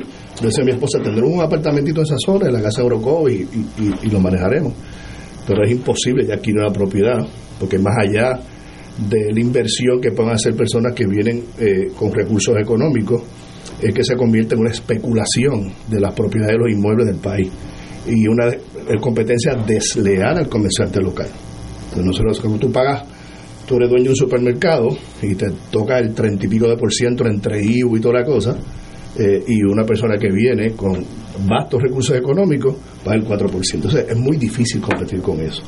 Eh, lo que se le dio en ese momento a estas entidades ha sido tan amplio eh, que las exigencias de devolver algo al país son bien limitadas, porque la ganancia de capital por venta de propiedad inmuebles eh, es cero. Eh, ellos pueden comprar todo Santurce si quieren y dejarlo ahí, así que no le exigen una remodelación de las facilidades ni hacerlas disponibles como residencias o como comercio. El que va por Santurce ahora dice, antes los edificios eran de sucesiones o de los comerciantes locales, estaban abandonados, ahora los compraron grupos económicos en, en el asunto de real estate eh, y están igual de abandonados. Entonces no mejora el asunto económico. Pues todos esos temas económicos que son eh, antipáticos a la mayoría de los legisladores, eh, porque es muy fácil, por ejemplo, yo soy muy ambientalista, o sea, todo lo que dice la señora Conti, estoy de acuerdo, levanto la mano y, adelante. pero el, el país funciona bajo modelos económicos, sea un país de sistema socialista, sea un país extremo capitalista, hay que atender sistemas económicos y es muy complicado decidir venir al proceso político. Eh, yo conozco muchísimos buenos profesores que han estado ahí. Eh, conozco gente que dice ni me meto, ni miro, ni me acerco para ir en lo absoluto. Eh, pero yo he visto a través de los años gente que le mete el corazón, gente extremadamente preparada y posiblemente la mayoría. y, en, y en ese mismo camino, yo que tengo tres hijas, la, mitad de ellas ahora mismo universitaria, entonces yo estoy viendo cómo eh, mi país, por, ejemplo, mencionó el asunto del centro médico, mi hija está haciendo rotaciones de la escuela de medicina ahí. Y las cosas que yo escucho no pueden ser más dolorosas. Eh, eh, cuando mencionan las bacterias, ellos le tienen hasta un nombre, mostrococos, porque son tan potentes que no se han podido combatir. Tú llegas a una condición de una rodilla y terminas con una bacteria. O tú ves los pasillos destruidos colando agua. Ves pacientes eh, que pasan semanas solos allí y ves una enfermera y tiene veintipico, treinta pacientes para atenderle una noche. Y, ya ellos pierden el control como ser humano. Pierden hasta en alguna medida el grado de humanidad porque te, te, quita la parte humana de atender a un paciente. Eh, y todos esos elementos, particularmente la salud, elementos de los jóvenes de tener oportunidad para hacer su negocio con mayor facilidad. Yo vi en una red ayer una joven en el área de Santurce que estaba haciendo su restaurancito para conseguir el permiso de construcción, habiendo alquilado la propiedad, una propiedad que se veía muy bien. Yo vi el video, cinco meses, pagando renta. Entonces, ¿cómo tú abres un negocio pagando renta cinco meses? Eso no puede ser. Al joven no se le puede hacer eso. El asunto de la vivienda, que es, yo creo que es un problema, gigantesco en Puerto Rico. Los jóvenes no pueden comprar una casa. aparte que los ingresos no son a la mismo nivel que los costos de, la, de, los, de las propiedades, no hay disponible. Yo antes de llegar aquí tuve un rato, pues yo muy temprano, y estaba rondando la urbanización aquí. Te juro que vi en una cuadra como ocho casas abandonadas. Y lo tratan de manejar con el asunto de, ¿cómo se le llama? La legislación de estorbos públicos. Pues eso no ha servido. Para el estorbo que se convierte en un negocio para los que van a especular no una oportunidad, alguien que quiera mantenerse en su comunidad, lo mencionó Roosevelt, en Caparra Heights, en distintos lugares, donde parejas jóvenes, eh, inclusive para, para mayores, puedan tener la oportunidad de una casa abandonada, adquirirla razonablemente, remodelarla y vivir ahí. Entonces, no le estamos dando la vivienda. En, sus negocios se lo hacemos difícil a los jóvenes. Eh, pues, ¿qué hacen? Se van. Y si tomamos una tercera, que eso nos toca a todos, el asunto de la criminalidad en el país, eh, lleva demasiados años fuera de control. Nosotros perdemos, en su mayoría jóvenes varones, cerca de mil jóvenes al año, entre asesinatos y el fentanilo y otras circunstancias adicionales. O sea, no es que se van del país, es que pierden su vida. Entonces después decimos que no lo hacen niños, que no hay obra, mano de obra disponible. Pues si, estamos empujando a los jóvenes a lo que es cubrir su necesidad inmediata eh, que también esto se ha convertido en una cosa individual más que comunidad, más que como persona. O sea, como nosotros buscamos opciones para atender eso. Son temas bien complicados, son temas bien profundos, son temas que requieren mucho análisis, muchos datos, y son temas que vamos a tener que traer personas de otros lugares que han sido exitosos en los temas, eh, de, Latinoamérica, de Europa, de, África, de los distintos con el mismo Estados Unidos, para atender esos temas. Pero hay que atenderlos.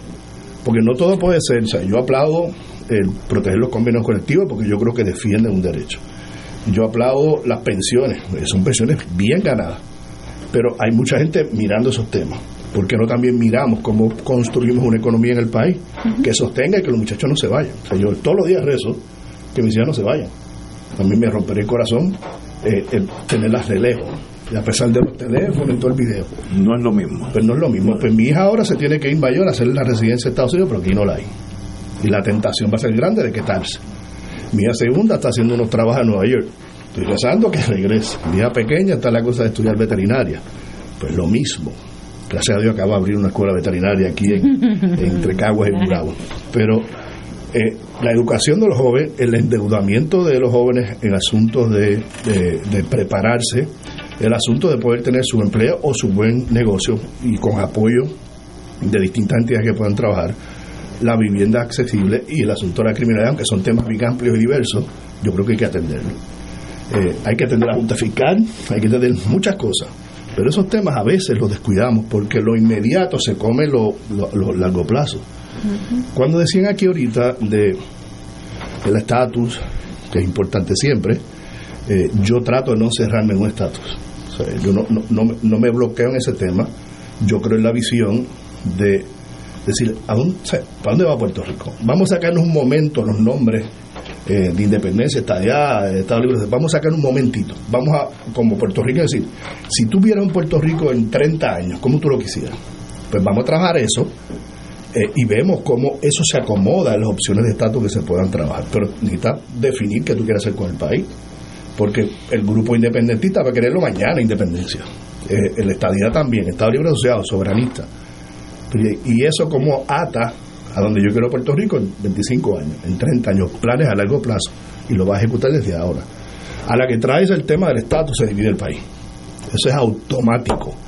Eh, en la legislatura viene un proyecto de estatus y se divide. Se divide el país. ¿Por qué no hacemos como la conversación que tenía la señora Conti, que en la mayoría de los temas yo estoy de acuerdo, eh, y nos sentamos y decimos, ok, mira, este asunto ambiental lo atendemos. Este asunto de la Junta, que yo creo que es una barbaridad, que el proceso legislativo aquí no, no tenga hoy el poder que debe tener representativo y democrático que ocurrir. Se entregó el proceso, el, el poder democrático del país. Las alianzas público-privadas, le decía alguien hoy, no tienen que ir a hacer nada en la legislatura. Eso es automático, el Ejecutivo los otorga. Pues aquí se acaba de hacer la transacción más grande en la historia del país eh, de privatización de, de, bienes reales, que es el expreso Luis Ferré de San Juan a Ponce. Es la transacción más grande que existió en la historia. Nadie ha hablado de eso. ¿Y quién va a pagar eso? En todos los eneros vamos a estar pagando pegas adicionales. Así que son temas bien a largo plazo que se van a trabajar, que son los temas más engorrosos y hay que buscar gente que tenga el corazón para hacerlo. Eh, el proceso, vuelvo al inicio como empresa, el proceso político, una vez tú entras, eh, a veces te, como profesional o como persona, eh, la gente lo ve con rechazo. Dice, este es otro político, viene a hacer otra cosa similar. Eh, pues, sí, ese, con eso hay que cargar. eso no va a cambiar. Me, me piden si usted está eh, sí, que, que diga para que está corriendo. ¿Por acumulación o por distrito? Una pregunta que me hace. Es totalmente legítima. Eh, disculpen que no entré, me fui rápido a, la, a mi. No, es que no, tampoco la se la preguntamos. Pero está bien claro. Yo estoy aspirando al Senado por acumulación por el Partido Popular. Eh, en esta próxima elección son siete candidatos. Vamos a seleccionar cuatro en las primarias de ley que vienen en junio 2 y esos cuatro son los que van a ir a buscar los, los cuatro puestos que quiere el Partido Popular de acumulación dentro de los 11 que se pueden seleccionar. Esa es la, la, Y- la- la- ¿Cuáles son los siete que están? Y ustedes van a prim- van a primaria eh, en el sentido clásico de ir a votar. Hay una diferencia con, con Victoria Ciudadana que yo creo que no, no está bien. Ellos tienen un proceso alterno que yo Sí. creo que no lo cumplen. Eh. Porque la única diferencia es que van proceso alterno pero no recogen endoso, que es muy difícil hacerlo. Eh, y pues más adelante se podrá discutir Pero esto más en detalle. Según la ley se puede hacer ese sistema alterno. Según la ley, no estoy diciendo. Hay un sistema alterno, por ejemplo, el PIB, que tiene un candidato, puede manejar ese sistema alterno. Pero cuando tienes tres candidatos para coger dos, es una primaria. Eh, y, pero y, y la junta de ellos no puede escoger, pues va a ser. puede coger, pero tendrían que ser endosos. Pero esa, yo quisiera un día para hablarlo aquí No, más. no, eso es bien complejo. Yo es bien, es bien complicado y, y posiblemente a la semana, si me da una oportunidad, lo traigo y, y- y lo discutimos más desde el punto de vista legal. Eh, pero el Partido Popular va a la primaria de ley que se efectúa el día 2 de, de junio y ahí pues los- todos los populares en proceso primarista pues seleccionan quiénes van a ser los candidatos. De los siete que hay pues se seleccionan cuatro. Van a salir los cuatro primeros. los cuatro que más votos salgan en ese evento. Lo- Los, otros, pues, eh, Los- casi- se quedan como casi ganadores. Vamos casi siempre se unen a trabajar en otros asuntos y muchos que quieren servir pues entran a través de servicios electorales, eh, eh, procesos electorales o en, en una mayoría pues entran a trabajar en otras funciones porque tienen un interés legítimo, son todas personas muy buenas y, y que pueden aportar y que tienen ganas, pues eh, o sea, adelante que, que vengan a trabajar eso. Y, y son siete, no hay posibilidad de que sean más de siete para la primaria del 2 de junio. El proceso de erradicación de candidatura cerró el día 2 de enero Entonces ya ahí es que se confirma. Puede ser menos si no completa los endosos, eh, que es el proceso que hay que cumplir la mitad de los endosos al día último de este mes y el 100% al día 15 de febrero de la cantidad de endosos, que en el caso de acumulación es 1.461 y se, siempre se buscan unos adicionales por si hay unos que tienen algunos errores, etcétera. Si, si le explico un segundito a Tato, eh, nosotros decidimos esta vez... Eh, nosotros, ¿quiénes somos nosotros? el partido, perdóname, ¿verdad que? déjame, déjame presentarme nuevamente. bueno, voy a, Ahí es donde bueno hacer la diferencia un moderador, que no se nos, no se nos quede un espacio, porque el que nos estaba escuchando, a lo mejor empezó hace cinco minutos. No, no, pues eh, Yara Mari, ¿verdad? La, la subsecretaria del Partido Popular. Eh, en el caso del Partido Popular Democrático, nosotros, ¿verdad? Le presentamos a nivel de la Secretaría eh, y Presidencia del Partido Popular Democrático, le presentó a la Junta de Gobierno que se evaluara cuántos candidatos nosotros queríamos, ¿verdad? Eh, proponerle al país en estas elecciones. Es la Junta de Gobierno del Partido Popular la que luego de un análisis, ¿verdad? Numérico que se llevó a- al Pleno, se toma la decisión de que sea cuatro por acumulación, no seis como anteriormente eh, estaba acostumbrada la, la institución. Así que por eso es que el compañero dice que aunque son once, ¿verdad? Nuestra institución escogió seis para postularlas en estas próximas elecciones. Y si alguno de los que ya radicaron no cumple ese espacio, ¿se puede sustituir? No, no se ¿O sustituye. no se, va a trabajar entonces con los Con lo- restantes. con lo Correcto. Exactamente. En- en- obviamente el proceso electoral lo conozco muy bien. Me tocó la elección del 2012, que fue una elección bien dura, durísima. Mi contraparte, el amigo Edwin Mundo, Usted es el comisionado electoral del Partido Popular en el 2012, eh, por tres años. Eh, y en la elección del 2012, una elección muy complicada, eh, cambios en el Tribunal Supremo, cambios en la ley electoral, eh, partidos adicionales como el que le llamaban el COQUI, PPT en ese momento, entonces una mesa de comisiones bien complicado eh, llegar a, a decisiones. El presidente en ese momento era el licenciado Conti, el juez Conti, eh, y obviamente pues esto era una, una cosa muy tensa y muy eh, interesante también porque en la medida que hay más fiscalización sobre el proceso democrático, más puro es. Eh, y es un riesgo que hay en esta elección. Eh, ahora la Comisión Estatal de Elecciones está dominada por el Partido No Progresista al amparo de la ley electoral que trabajó Tomás Rivera Chat. Eso, eso es así. O sea, no- nadie puede cuestionar. Ahora, antes tú tenías una representación, por ejemplo, cuando están lo que llaman embalar los maletines. Eh, pues tiene una representación PNP, Popular Independentista, por lo menos de tres partidos. Pues esa cosa ahora va a variar un poco porque ya los partidos no tienen funcionarios en la Comisión Estatal de Elecciones. El asunto de las juntas de inscripción se eliminaron. Eh, yo le quité permanente porque las eliminaron. Ahora hay siete centros a través de toda la isla para hacer ese proceso y hay algo de tecnológico, pero no siempre eso va a ser lo más viable porque no se ha orientado el país. Correcto. En no el paso. tiene acceso a la tecnología. En lo absoluto, la Comisión Estatal de Elecciones siempre ha tenido unas- unos camiones, unas guaguas, estilo campers, que iban a todas las escuelas superiores para inscribir los jóvenes, pues ha sido muy deficiente en ese proceso y no han ido a todas las escuelas superiores, independientemente de lo que digan. En cada evento por lo menos se inscriben 150 mil jóvenes. Y yo, yo te aseguro que no ni una tercera parte de los jóvenes de eso está inscrito. ¿Y la razón? El código electoral, que fue el mismo que funcionó en la secundaria y primaria del 2020, que fue el mismo que fue utilizado para los votos por correo para prevalecer en posiciones, ese es el mismo que está ahora. Es un código electoral muy injusto, yo creo que es totalmente antidemocrático, eh, quita representatividad a los partidos, le quita vigilancia al, al proceso eleccionario eh, y, y atenta contra lo más básico del proceso eh, democrático de un país. Y, y es una de las cosas que me mueve también a, este, a este- venir aquí. Habiendo, habiendo sido comisión electoral, bajo una ley que en efecto funcionó eh, para todos los partidos, para todos. Eh, y ahora tener una legislación que es como si la Comisión Estatal de Elecciones fuera un comité del Partido No Progresista. Literal.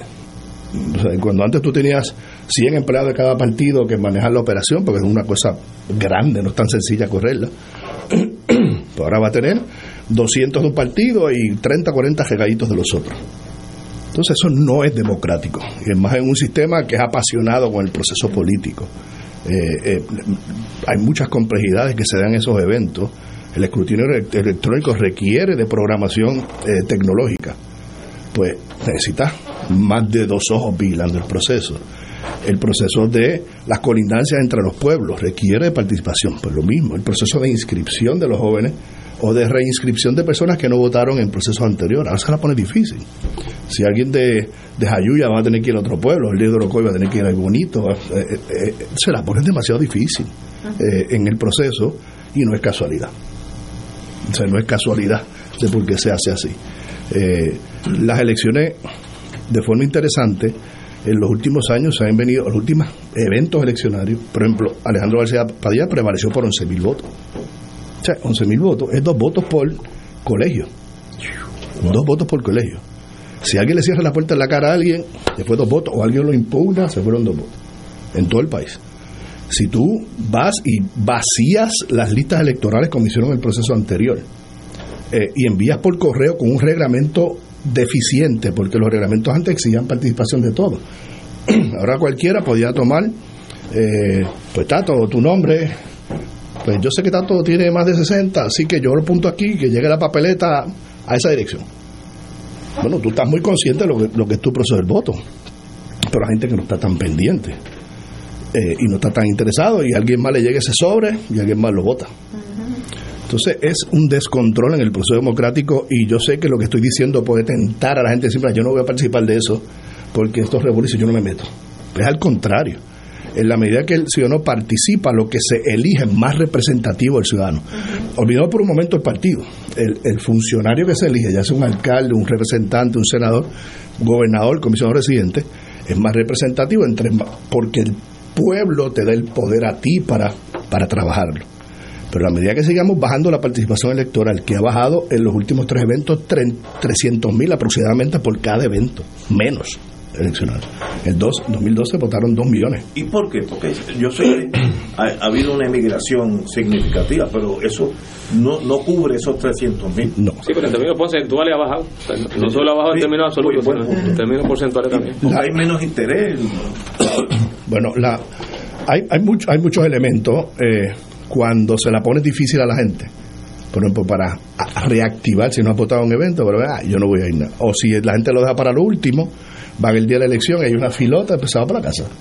O el día de la elección ve que hay una pelea en un asunto. Cuando digo pelea, no física, sino discusión, ah, yo no quiero bregar con eso. Y le quitas validez al proceso. Y, y lo que se nos olvida es que después esto lo dice todo el mundo, pero es así.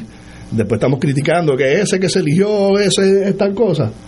Pues chico, pero vota y, y tómate tu tiempo, un ratito, un domingo, deja ver cuáles son los nombres.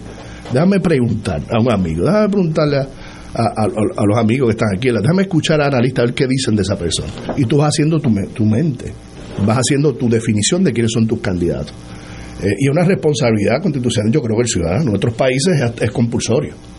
Aquí damos un día libre, un martes, al país completo. Se paraliza. Y aún los que manejan asuntos de emergencia, los médicos, enfermeros, policías, se les da una oportunidad o voto adelantado o ir un momento en la mañana o en la tarde. Pero hay una responsabilidad de ir a votar. Porque si no nos vamos a convertir en una pequeña junta de control fiscal electa por 200, 300 mil personas eh, que no es representativa del país.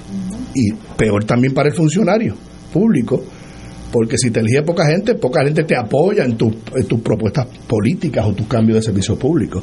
Y en la, en la medida que tienes más apoyo, pues la gente diga, mira, un ejemplo, Salvador con Bukele, tuvo que dar unas cuantas peleas, pero el apoyo que tiene es, es absoluto, porque el país se lo da. El poder no viene con la posición.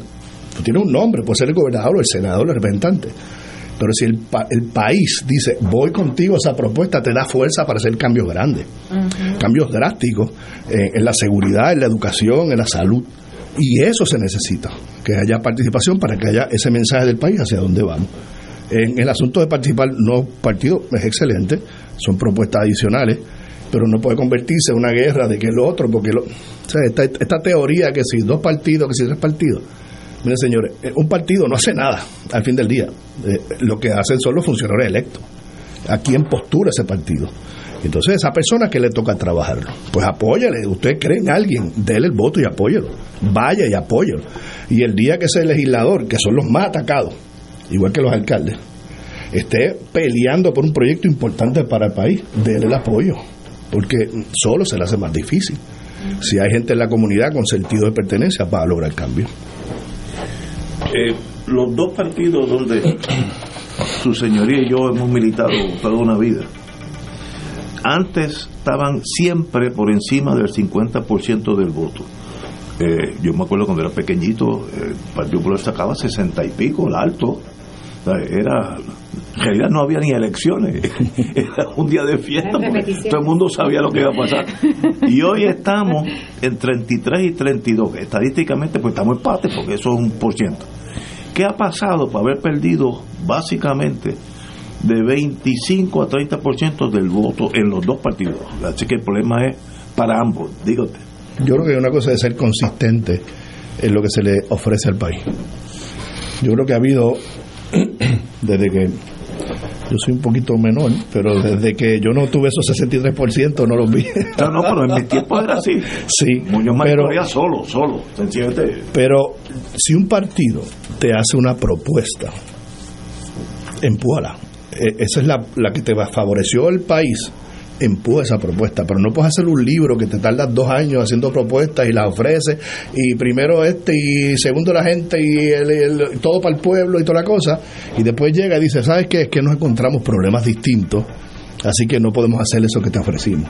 Yo creo que eso le quita mucha credibilidad, y los ciudadanos pues se cansan de eso. La otra es Te- te- Tengo tres personas que me han pedido que por favor identifiquen al, al señor senador Eder Ortiz, ex senador. Ex senador, ex comisionado electoral del Partido Popular, pero Y- ahora y- abogado y- en la práctica privada. Y ahora candidato a, a- a vol- a volver al Senado. Candidato al, al Senado por Que acumulación. varias personas me lo, me, me lo están pidiendo. Digo usted. No, Agradecido y, y- y, pues las veces que sean necesarios. Pero preguntabas esta cosa de, de, de por qué baja ¿Por lo- qué la participación. Yo creo que es un asunto de credibilidad y de atender el problema del ciudadano. Por ejemplo, si yo voy caminando en una calle, en, una urbanización, o vivo aquí en la urbanización Roosevelt, ¿qué yo necesito para vivir como ciudadano? Eh, antes, la función del legislador, que tenemos unos poderes adicionales que se le han ido quitando a través del tiempo, y se ha creado un desbalance constitucional donde el gobernador tiene más poder. El Tribunal Supremo, eh, los el, tribunal- el sistema judicial mantiene su poder, pero los ley- el legislativo se ha ido quitándole poderes. Pues tú ibas, identificabas en un barrio, aquí en la urbanización Roosevelt, sus necesidades y tú con tu poder político las empujabas ya fuera a través del proceso eh, legislativo o al ejecutivo. Un ejemplo, recreación y deportes. Pues si aquí hay una cancha, un parque, el legislador que los representa se reúne con la comunidad y quieren hacer un equipo de soccer. Pues el, el legislador usaba su herramienta política para traer la recreación y deportes para apoyar en esa parte. Eso se ha ido eh, separando, se ha ido alejando el gobierno hacia oficinas centrales eh, más centralizado, eso la comunidad se siente como que, pero párate, si yo llamo a la policía, por ejemplo, eh, porque alguien estaba mirando mi carro y forzando la puerta y la patrulla no llega. No es culpa de la policía, es la mitad de la policía que había hace años.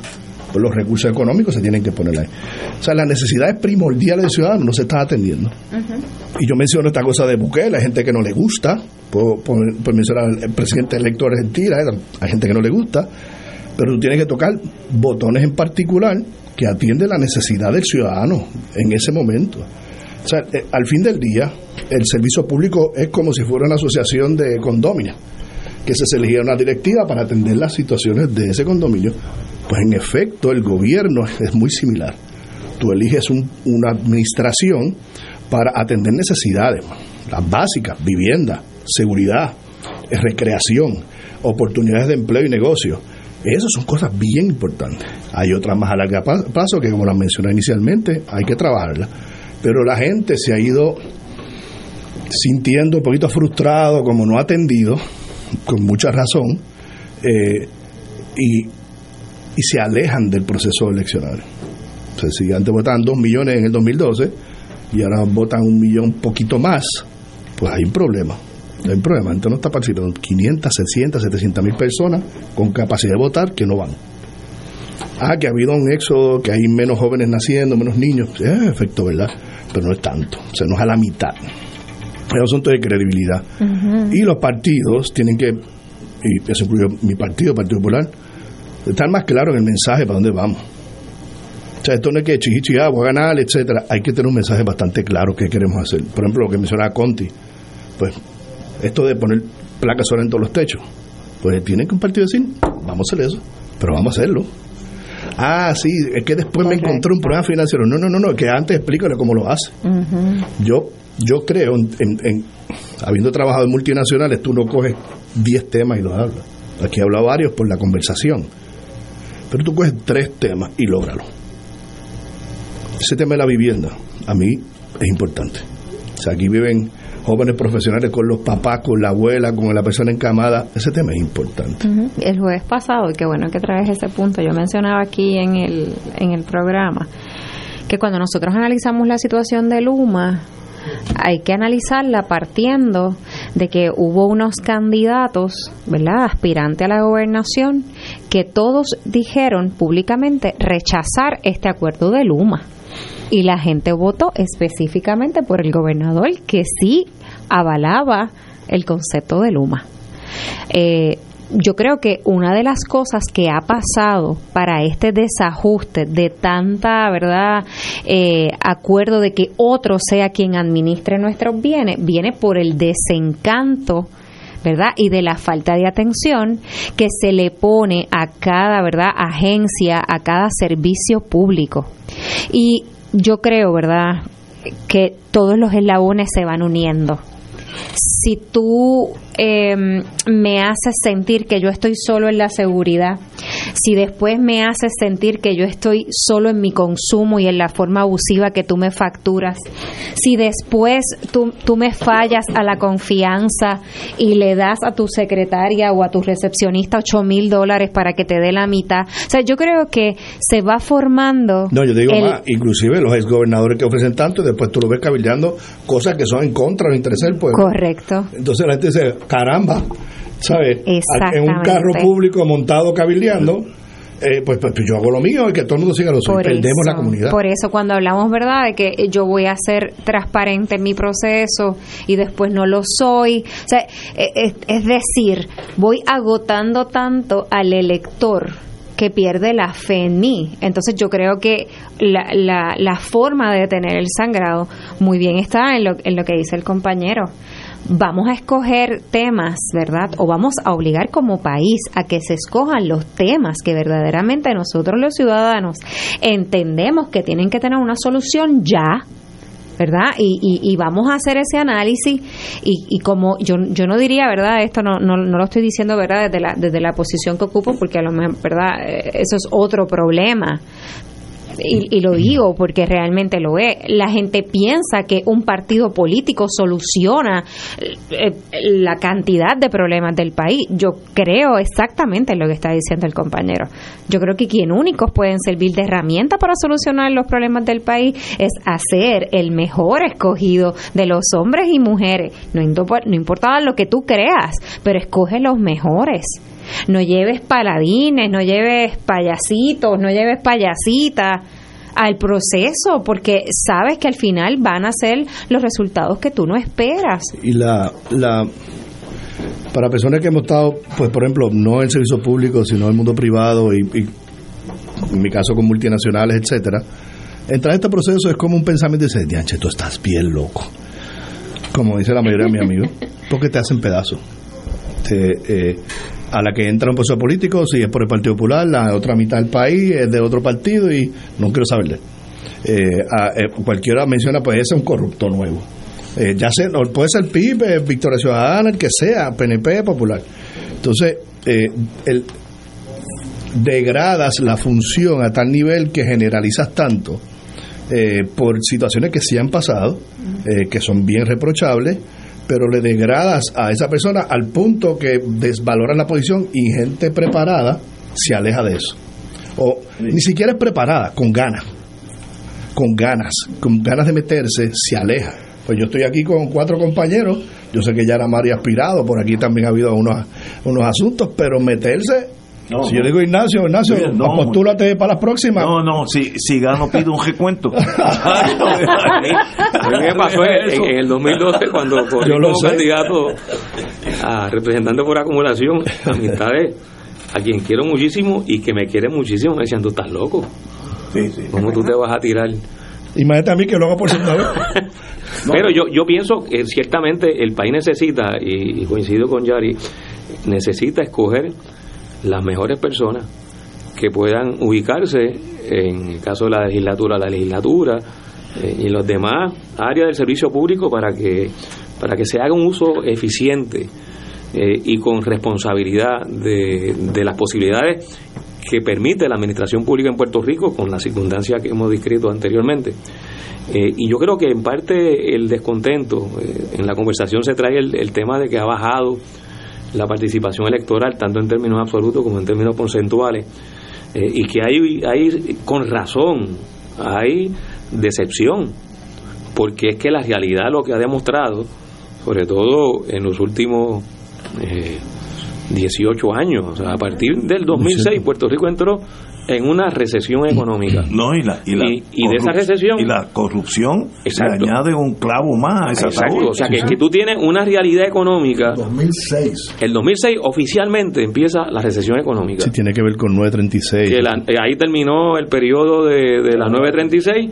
Eh, se le adjudica a ese factor el inicio de la recesión, pero eh, venían ocurriendo otras cosas en términos económicos que han ido brutal. exacto agudizando la deuda eh, el mal manejo de los fondos públicos decisiones eh, equivocadas eh, aquí los sistemas de retiro están en crisis pero en parte porque se tomaron decisiones hace 30 años no, y, y, y no, no tan lejos, o sea, cuando aquella emisión de bonos del sistema de retiro durante la administración de Aníbal Acevedo Vila, eh, que se perdió, Sí, una mala inversión. Una mala inversión, se perdió. Pero me refiero a los perdió. 30 años atrás porque esa Ah, bueno. ya habían evaluaciones actuariales de que no iba a dar. Claro, pero, pero la, la realidad es que, que el, el país ha sufrido, ha vivido, ha vivido y ha sufrido un proceso en los últimos 18 años eh, donde no ha habido este oxígeno en, en cuanto a, a, uno tener expectativa de que esto va a cambiar. Entonces, pues tiene que haber decepción con quienes han estado dirigiendo la administración pública, Por, porque durante esos 18 años le ofrecieron a los electores en Puerto Rico de que se iban a tomar las decisiones correctas para resolverlo, pero eso no fue lo que ocurrió. Yo quiero destacar algunas cosas, porque esto queda en, la, en la mente de, nuestra gente.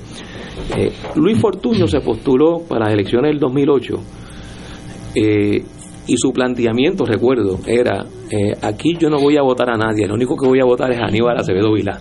Yo me acuerdo, sí, me acuerdo. De eso, eso, eso lo dijo en, en, públicamente, en una grabación, y esa grabación existe. Bueno, pues cuando gana las elecciones se aprobó la ley de siete. la ley 7, ¿verdad? Que, Junto con la alianza pública la misma vez. Y la ley de la alianza público-privada. Y se aprobó también la, la deuda ley, de 7 mil millones. Eh, exacto. Y se aprobó la ley de llamada ley de reforma de permiso que implicó un retroceso en los derechos de la gente a participar de los procesos de planificación sí. y penalizó la participación ciudadana y las comunidades. Mirna Conti mencionaba muchas de estas cosas, sí. de lo que ha sido su vivencia. Pero eso, eso fue la administración de Luis Fortuño. Eso sacó a Puerto Rico de la recesión, no la profundizó, no. la profundizó. Y luego viene Alejandro García Padilla y también promete que va, que va a ser el cuatrenio de los empleos, uh -huh. haciendo referencia correctamente que el cuatrenio de Fortuño fue el cuatrenio de del desempleo. ¿Ocurrió el cuatrenio de los empleos? No ocurrió el cuatrenio de los empleos. Se aprobó la ley 66, lo que menoscabó Fortuño a las organizaciones sindicales, al sector laboral, los derechos alcanzados por, por los trabajadores en Puerto Rico. Alejandro García Padilla no lo revertió. Sea, no, no, echó para atrás esa legislación. La no ley trastocó la pensión de los la, maestros la, de policía. La ley 66 fue completar el menoscabo de lo que habían sido los derechos adquiridos por los trabajadores y trabajadoras en Puerto Rico, en lo que es la organización sindical, etcétera. Y bueno, después viene eh, el hijo de Pedro Rosselló, Ricky Rosselló. Fíjate, y, yo me había y, olvidado de él ya. Y, y el descalabro, que el, el descalabro fue tan grande que el país lo tuvo que sacar. lo tuvo que sacar. Y viene, ¿quién viene en el 2020? Wanda. No, bueno, no, no viene Pedro, pero, Wanda terminó el cuatrenio de, de, Ricky Rosselló, pero viene, viene Pedro Pierluisi que dice sobre el contrato de Luma que lo va a revisar. En la campaña electoral prometió revisarlo. ¿Qué ocurrió? Que lo endosó, que lo endosó, que lo, endosó. Lo, lo protege todavía. Y, y, lo protege, lo endosó eufóricamente, lo protege, se convirtió casi en el relacionista público de Luma. Bueno, tenemos que ir a una pausa, pero por razones, esto en España le, le llamarían magia, algo que uno no puede entender. Me siguen pidiendo que identifique al, invitado. Ah, muy bien. Esto nunca había pasado. Qué bueno. tantas Me, veces. me nunca- gustaría entender por qué. Sería No, bueno. no, sí. No, yo, esta vez lo digo yo. Yo soy Eder Ortiz, candidato al Senado por acumulación por el Partido Popular. Eh, yo fui senador un tiempo, voy a dar una primicia en un segundo, y fui comisionado después. Yo decido dejar el Senado porque las políticas que impuso Luis Fortuño hacían tanto daño que yo podía ser más efectivo removiendo a Luis Fortuño como comisionado que como senador. Nunca lo había dicho, electoral del Partido Popular. Ah, Excelente. Mira, aquí hay un... Nunca lo había dicho. Pero además, o sea, lo, lo que quiero plantear es que las leyes de Fortuño Ah, vamos, vamos, no, se- vamos. No las quitaron. no las quitaron No, la administración del Partido Vamos- Popular. Vamos a una pausa. Fuego Cruzado está contigo en todo Puerto Rico. Oro 92.5 FM te invita a recordar y disfrutar la historia de uno de los grupos más famosos que ha trascendido generaciones. The Beatles Magical Tour del 8 al 20 de agosto del 2024. Viaja con nosotros a Inglaterra en un encuentro musical y cultural lleno de historia. Visitaremos las ciudades de Londres, Stonehenge, Oxford, Stratford upon Avon, Chester, York y Cambridge. En Liverpool visitaremos los lugares relacionados a The Beatles, incluyendo una noche la Caverna Club para disfrutar de música en vivo. El viaje incluye pasaje por Iberia, hoteles cuatro estrellas, todos desayunos, servicio privado de autobús, impuestos y cargos hoteleros. Información Culture Travel 787-569-2901 y 787-454-2025. Espacios limitados. Nos reservamos el derecho de admisión. Ciertas restricciones aplican. Culture Travel, licencia 152 a V90. Radio Paz te ofrece el mejor motivo para levantarte temprano y disfrutar el comienzo de un nuevo día de lunes a viernes con Enrique Liboy y Radio Paz en la mañana. La dosis perfecta de noticias, deportes y éxitos musicales de todos los tiempos, humor y curiosidades, calendario de actividades y tus peticiones musicales por el 787-300-4982. Conéctate con el 810 AM de lunes a viernes con Enrique Liboy y Radio Paz en la mañana. Fuego Cruzado, el programa de más credibilidad en la radio puertorriqueña, es ahora la tribuna abierta de análisis noticioso, con diversas perspectivas que exploran el trasfondo de lo que acontece a diario y cómo nos afecta. Escucha Ignacio Rivera y sus panelistas invitados de lunes a viernes en Fuego Cruzado en transmisión diferida a las 10 de la noche por Oro 92.5 FM.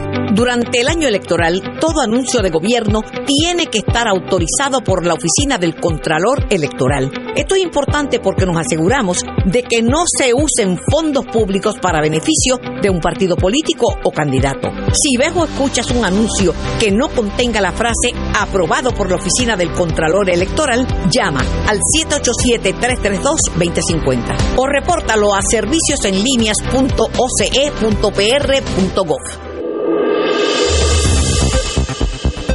Y ahora continúa Fuego Cruzado.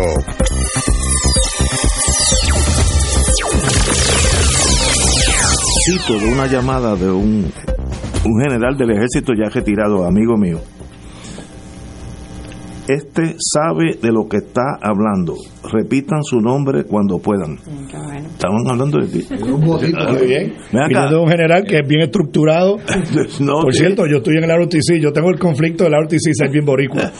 y nunca firmé Pues este señor fue general de verdad y, y me dice que Eder Ortiz por los 18 veces lo he dicho en este programa, parece que ese nombre. Y si me invitan de nuevo, vuelvo. Sí, no, no, sí. Porque me- el panel me encanta, yo lo que- No, no, muchas gracias, ¿no? Y obviamente tienes interés porque la gente está llamando para saber tu nombre.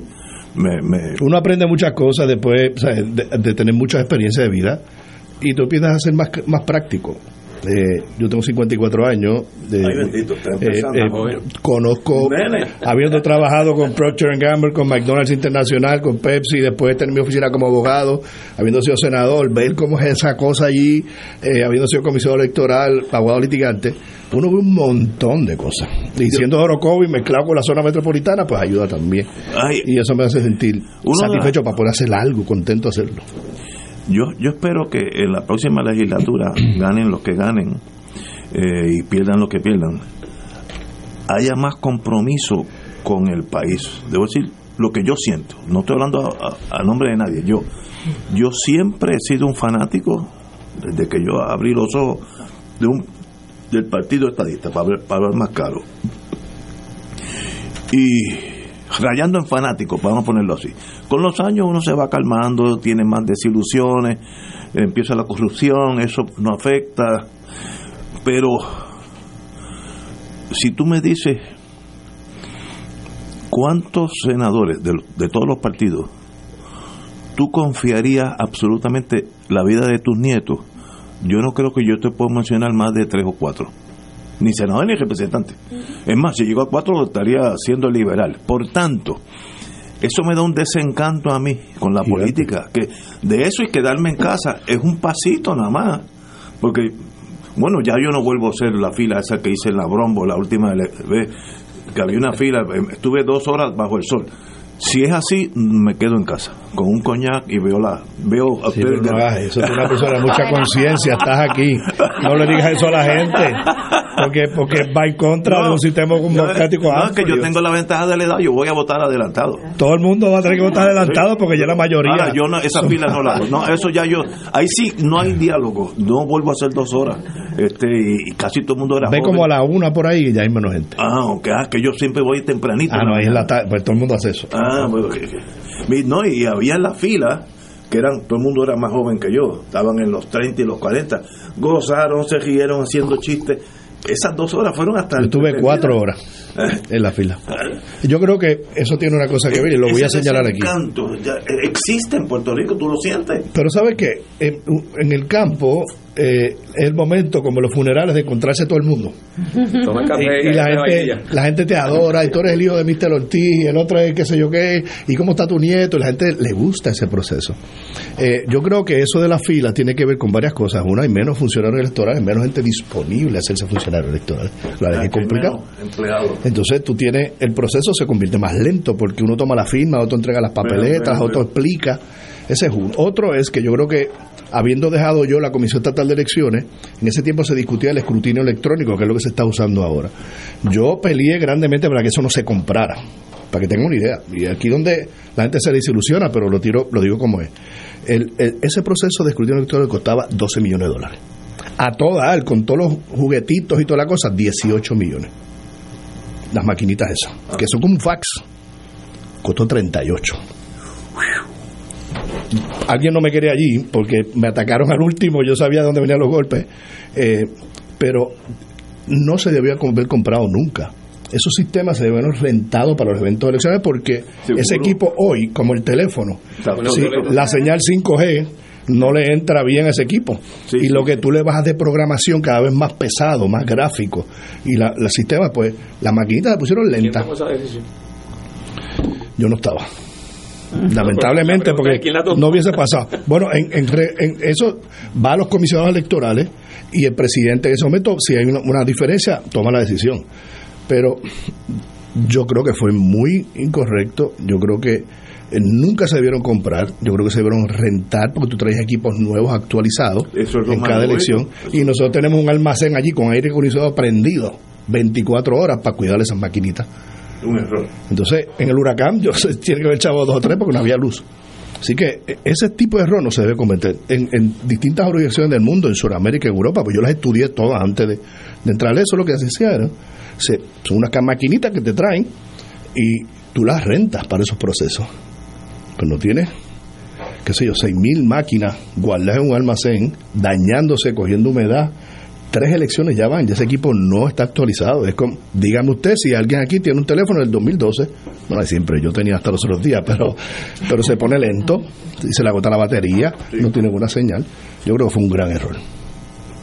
Uno está. Es, es de que tenemos que dejarte, cuando uno está teniendo... Se supone que uno termine en un nivel alto y, me, y termine con esto, pero estoy contento de hacer esto, estoy contento de estar con ustedes, me siento la libertad y de en- poder hablar de forma transparente. Y antes de las elecciones estará aquí de nuevo. Yo quiero todo el mundo, dos, por lo menos dos veces. Y me has impresionado con tu conocimiento de ese mundo del cual yo desconozco, pero eh, los años como senador y los años como comisionado electoral, pues te han. Y te han como no tengo nada amarrado con nadie, yo hablo como quiera. Muy bien, muy bien, pero te, te- te lo agradezco y un privilegio haberte conocido y nos Gracias por la invitación. Y el nombre es Eder Ortiz. Eder Ortiz de nuevo. Candidato a senador por acumulación del Partido Popular. Muy bien, señores, hasta mañana, amigos.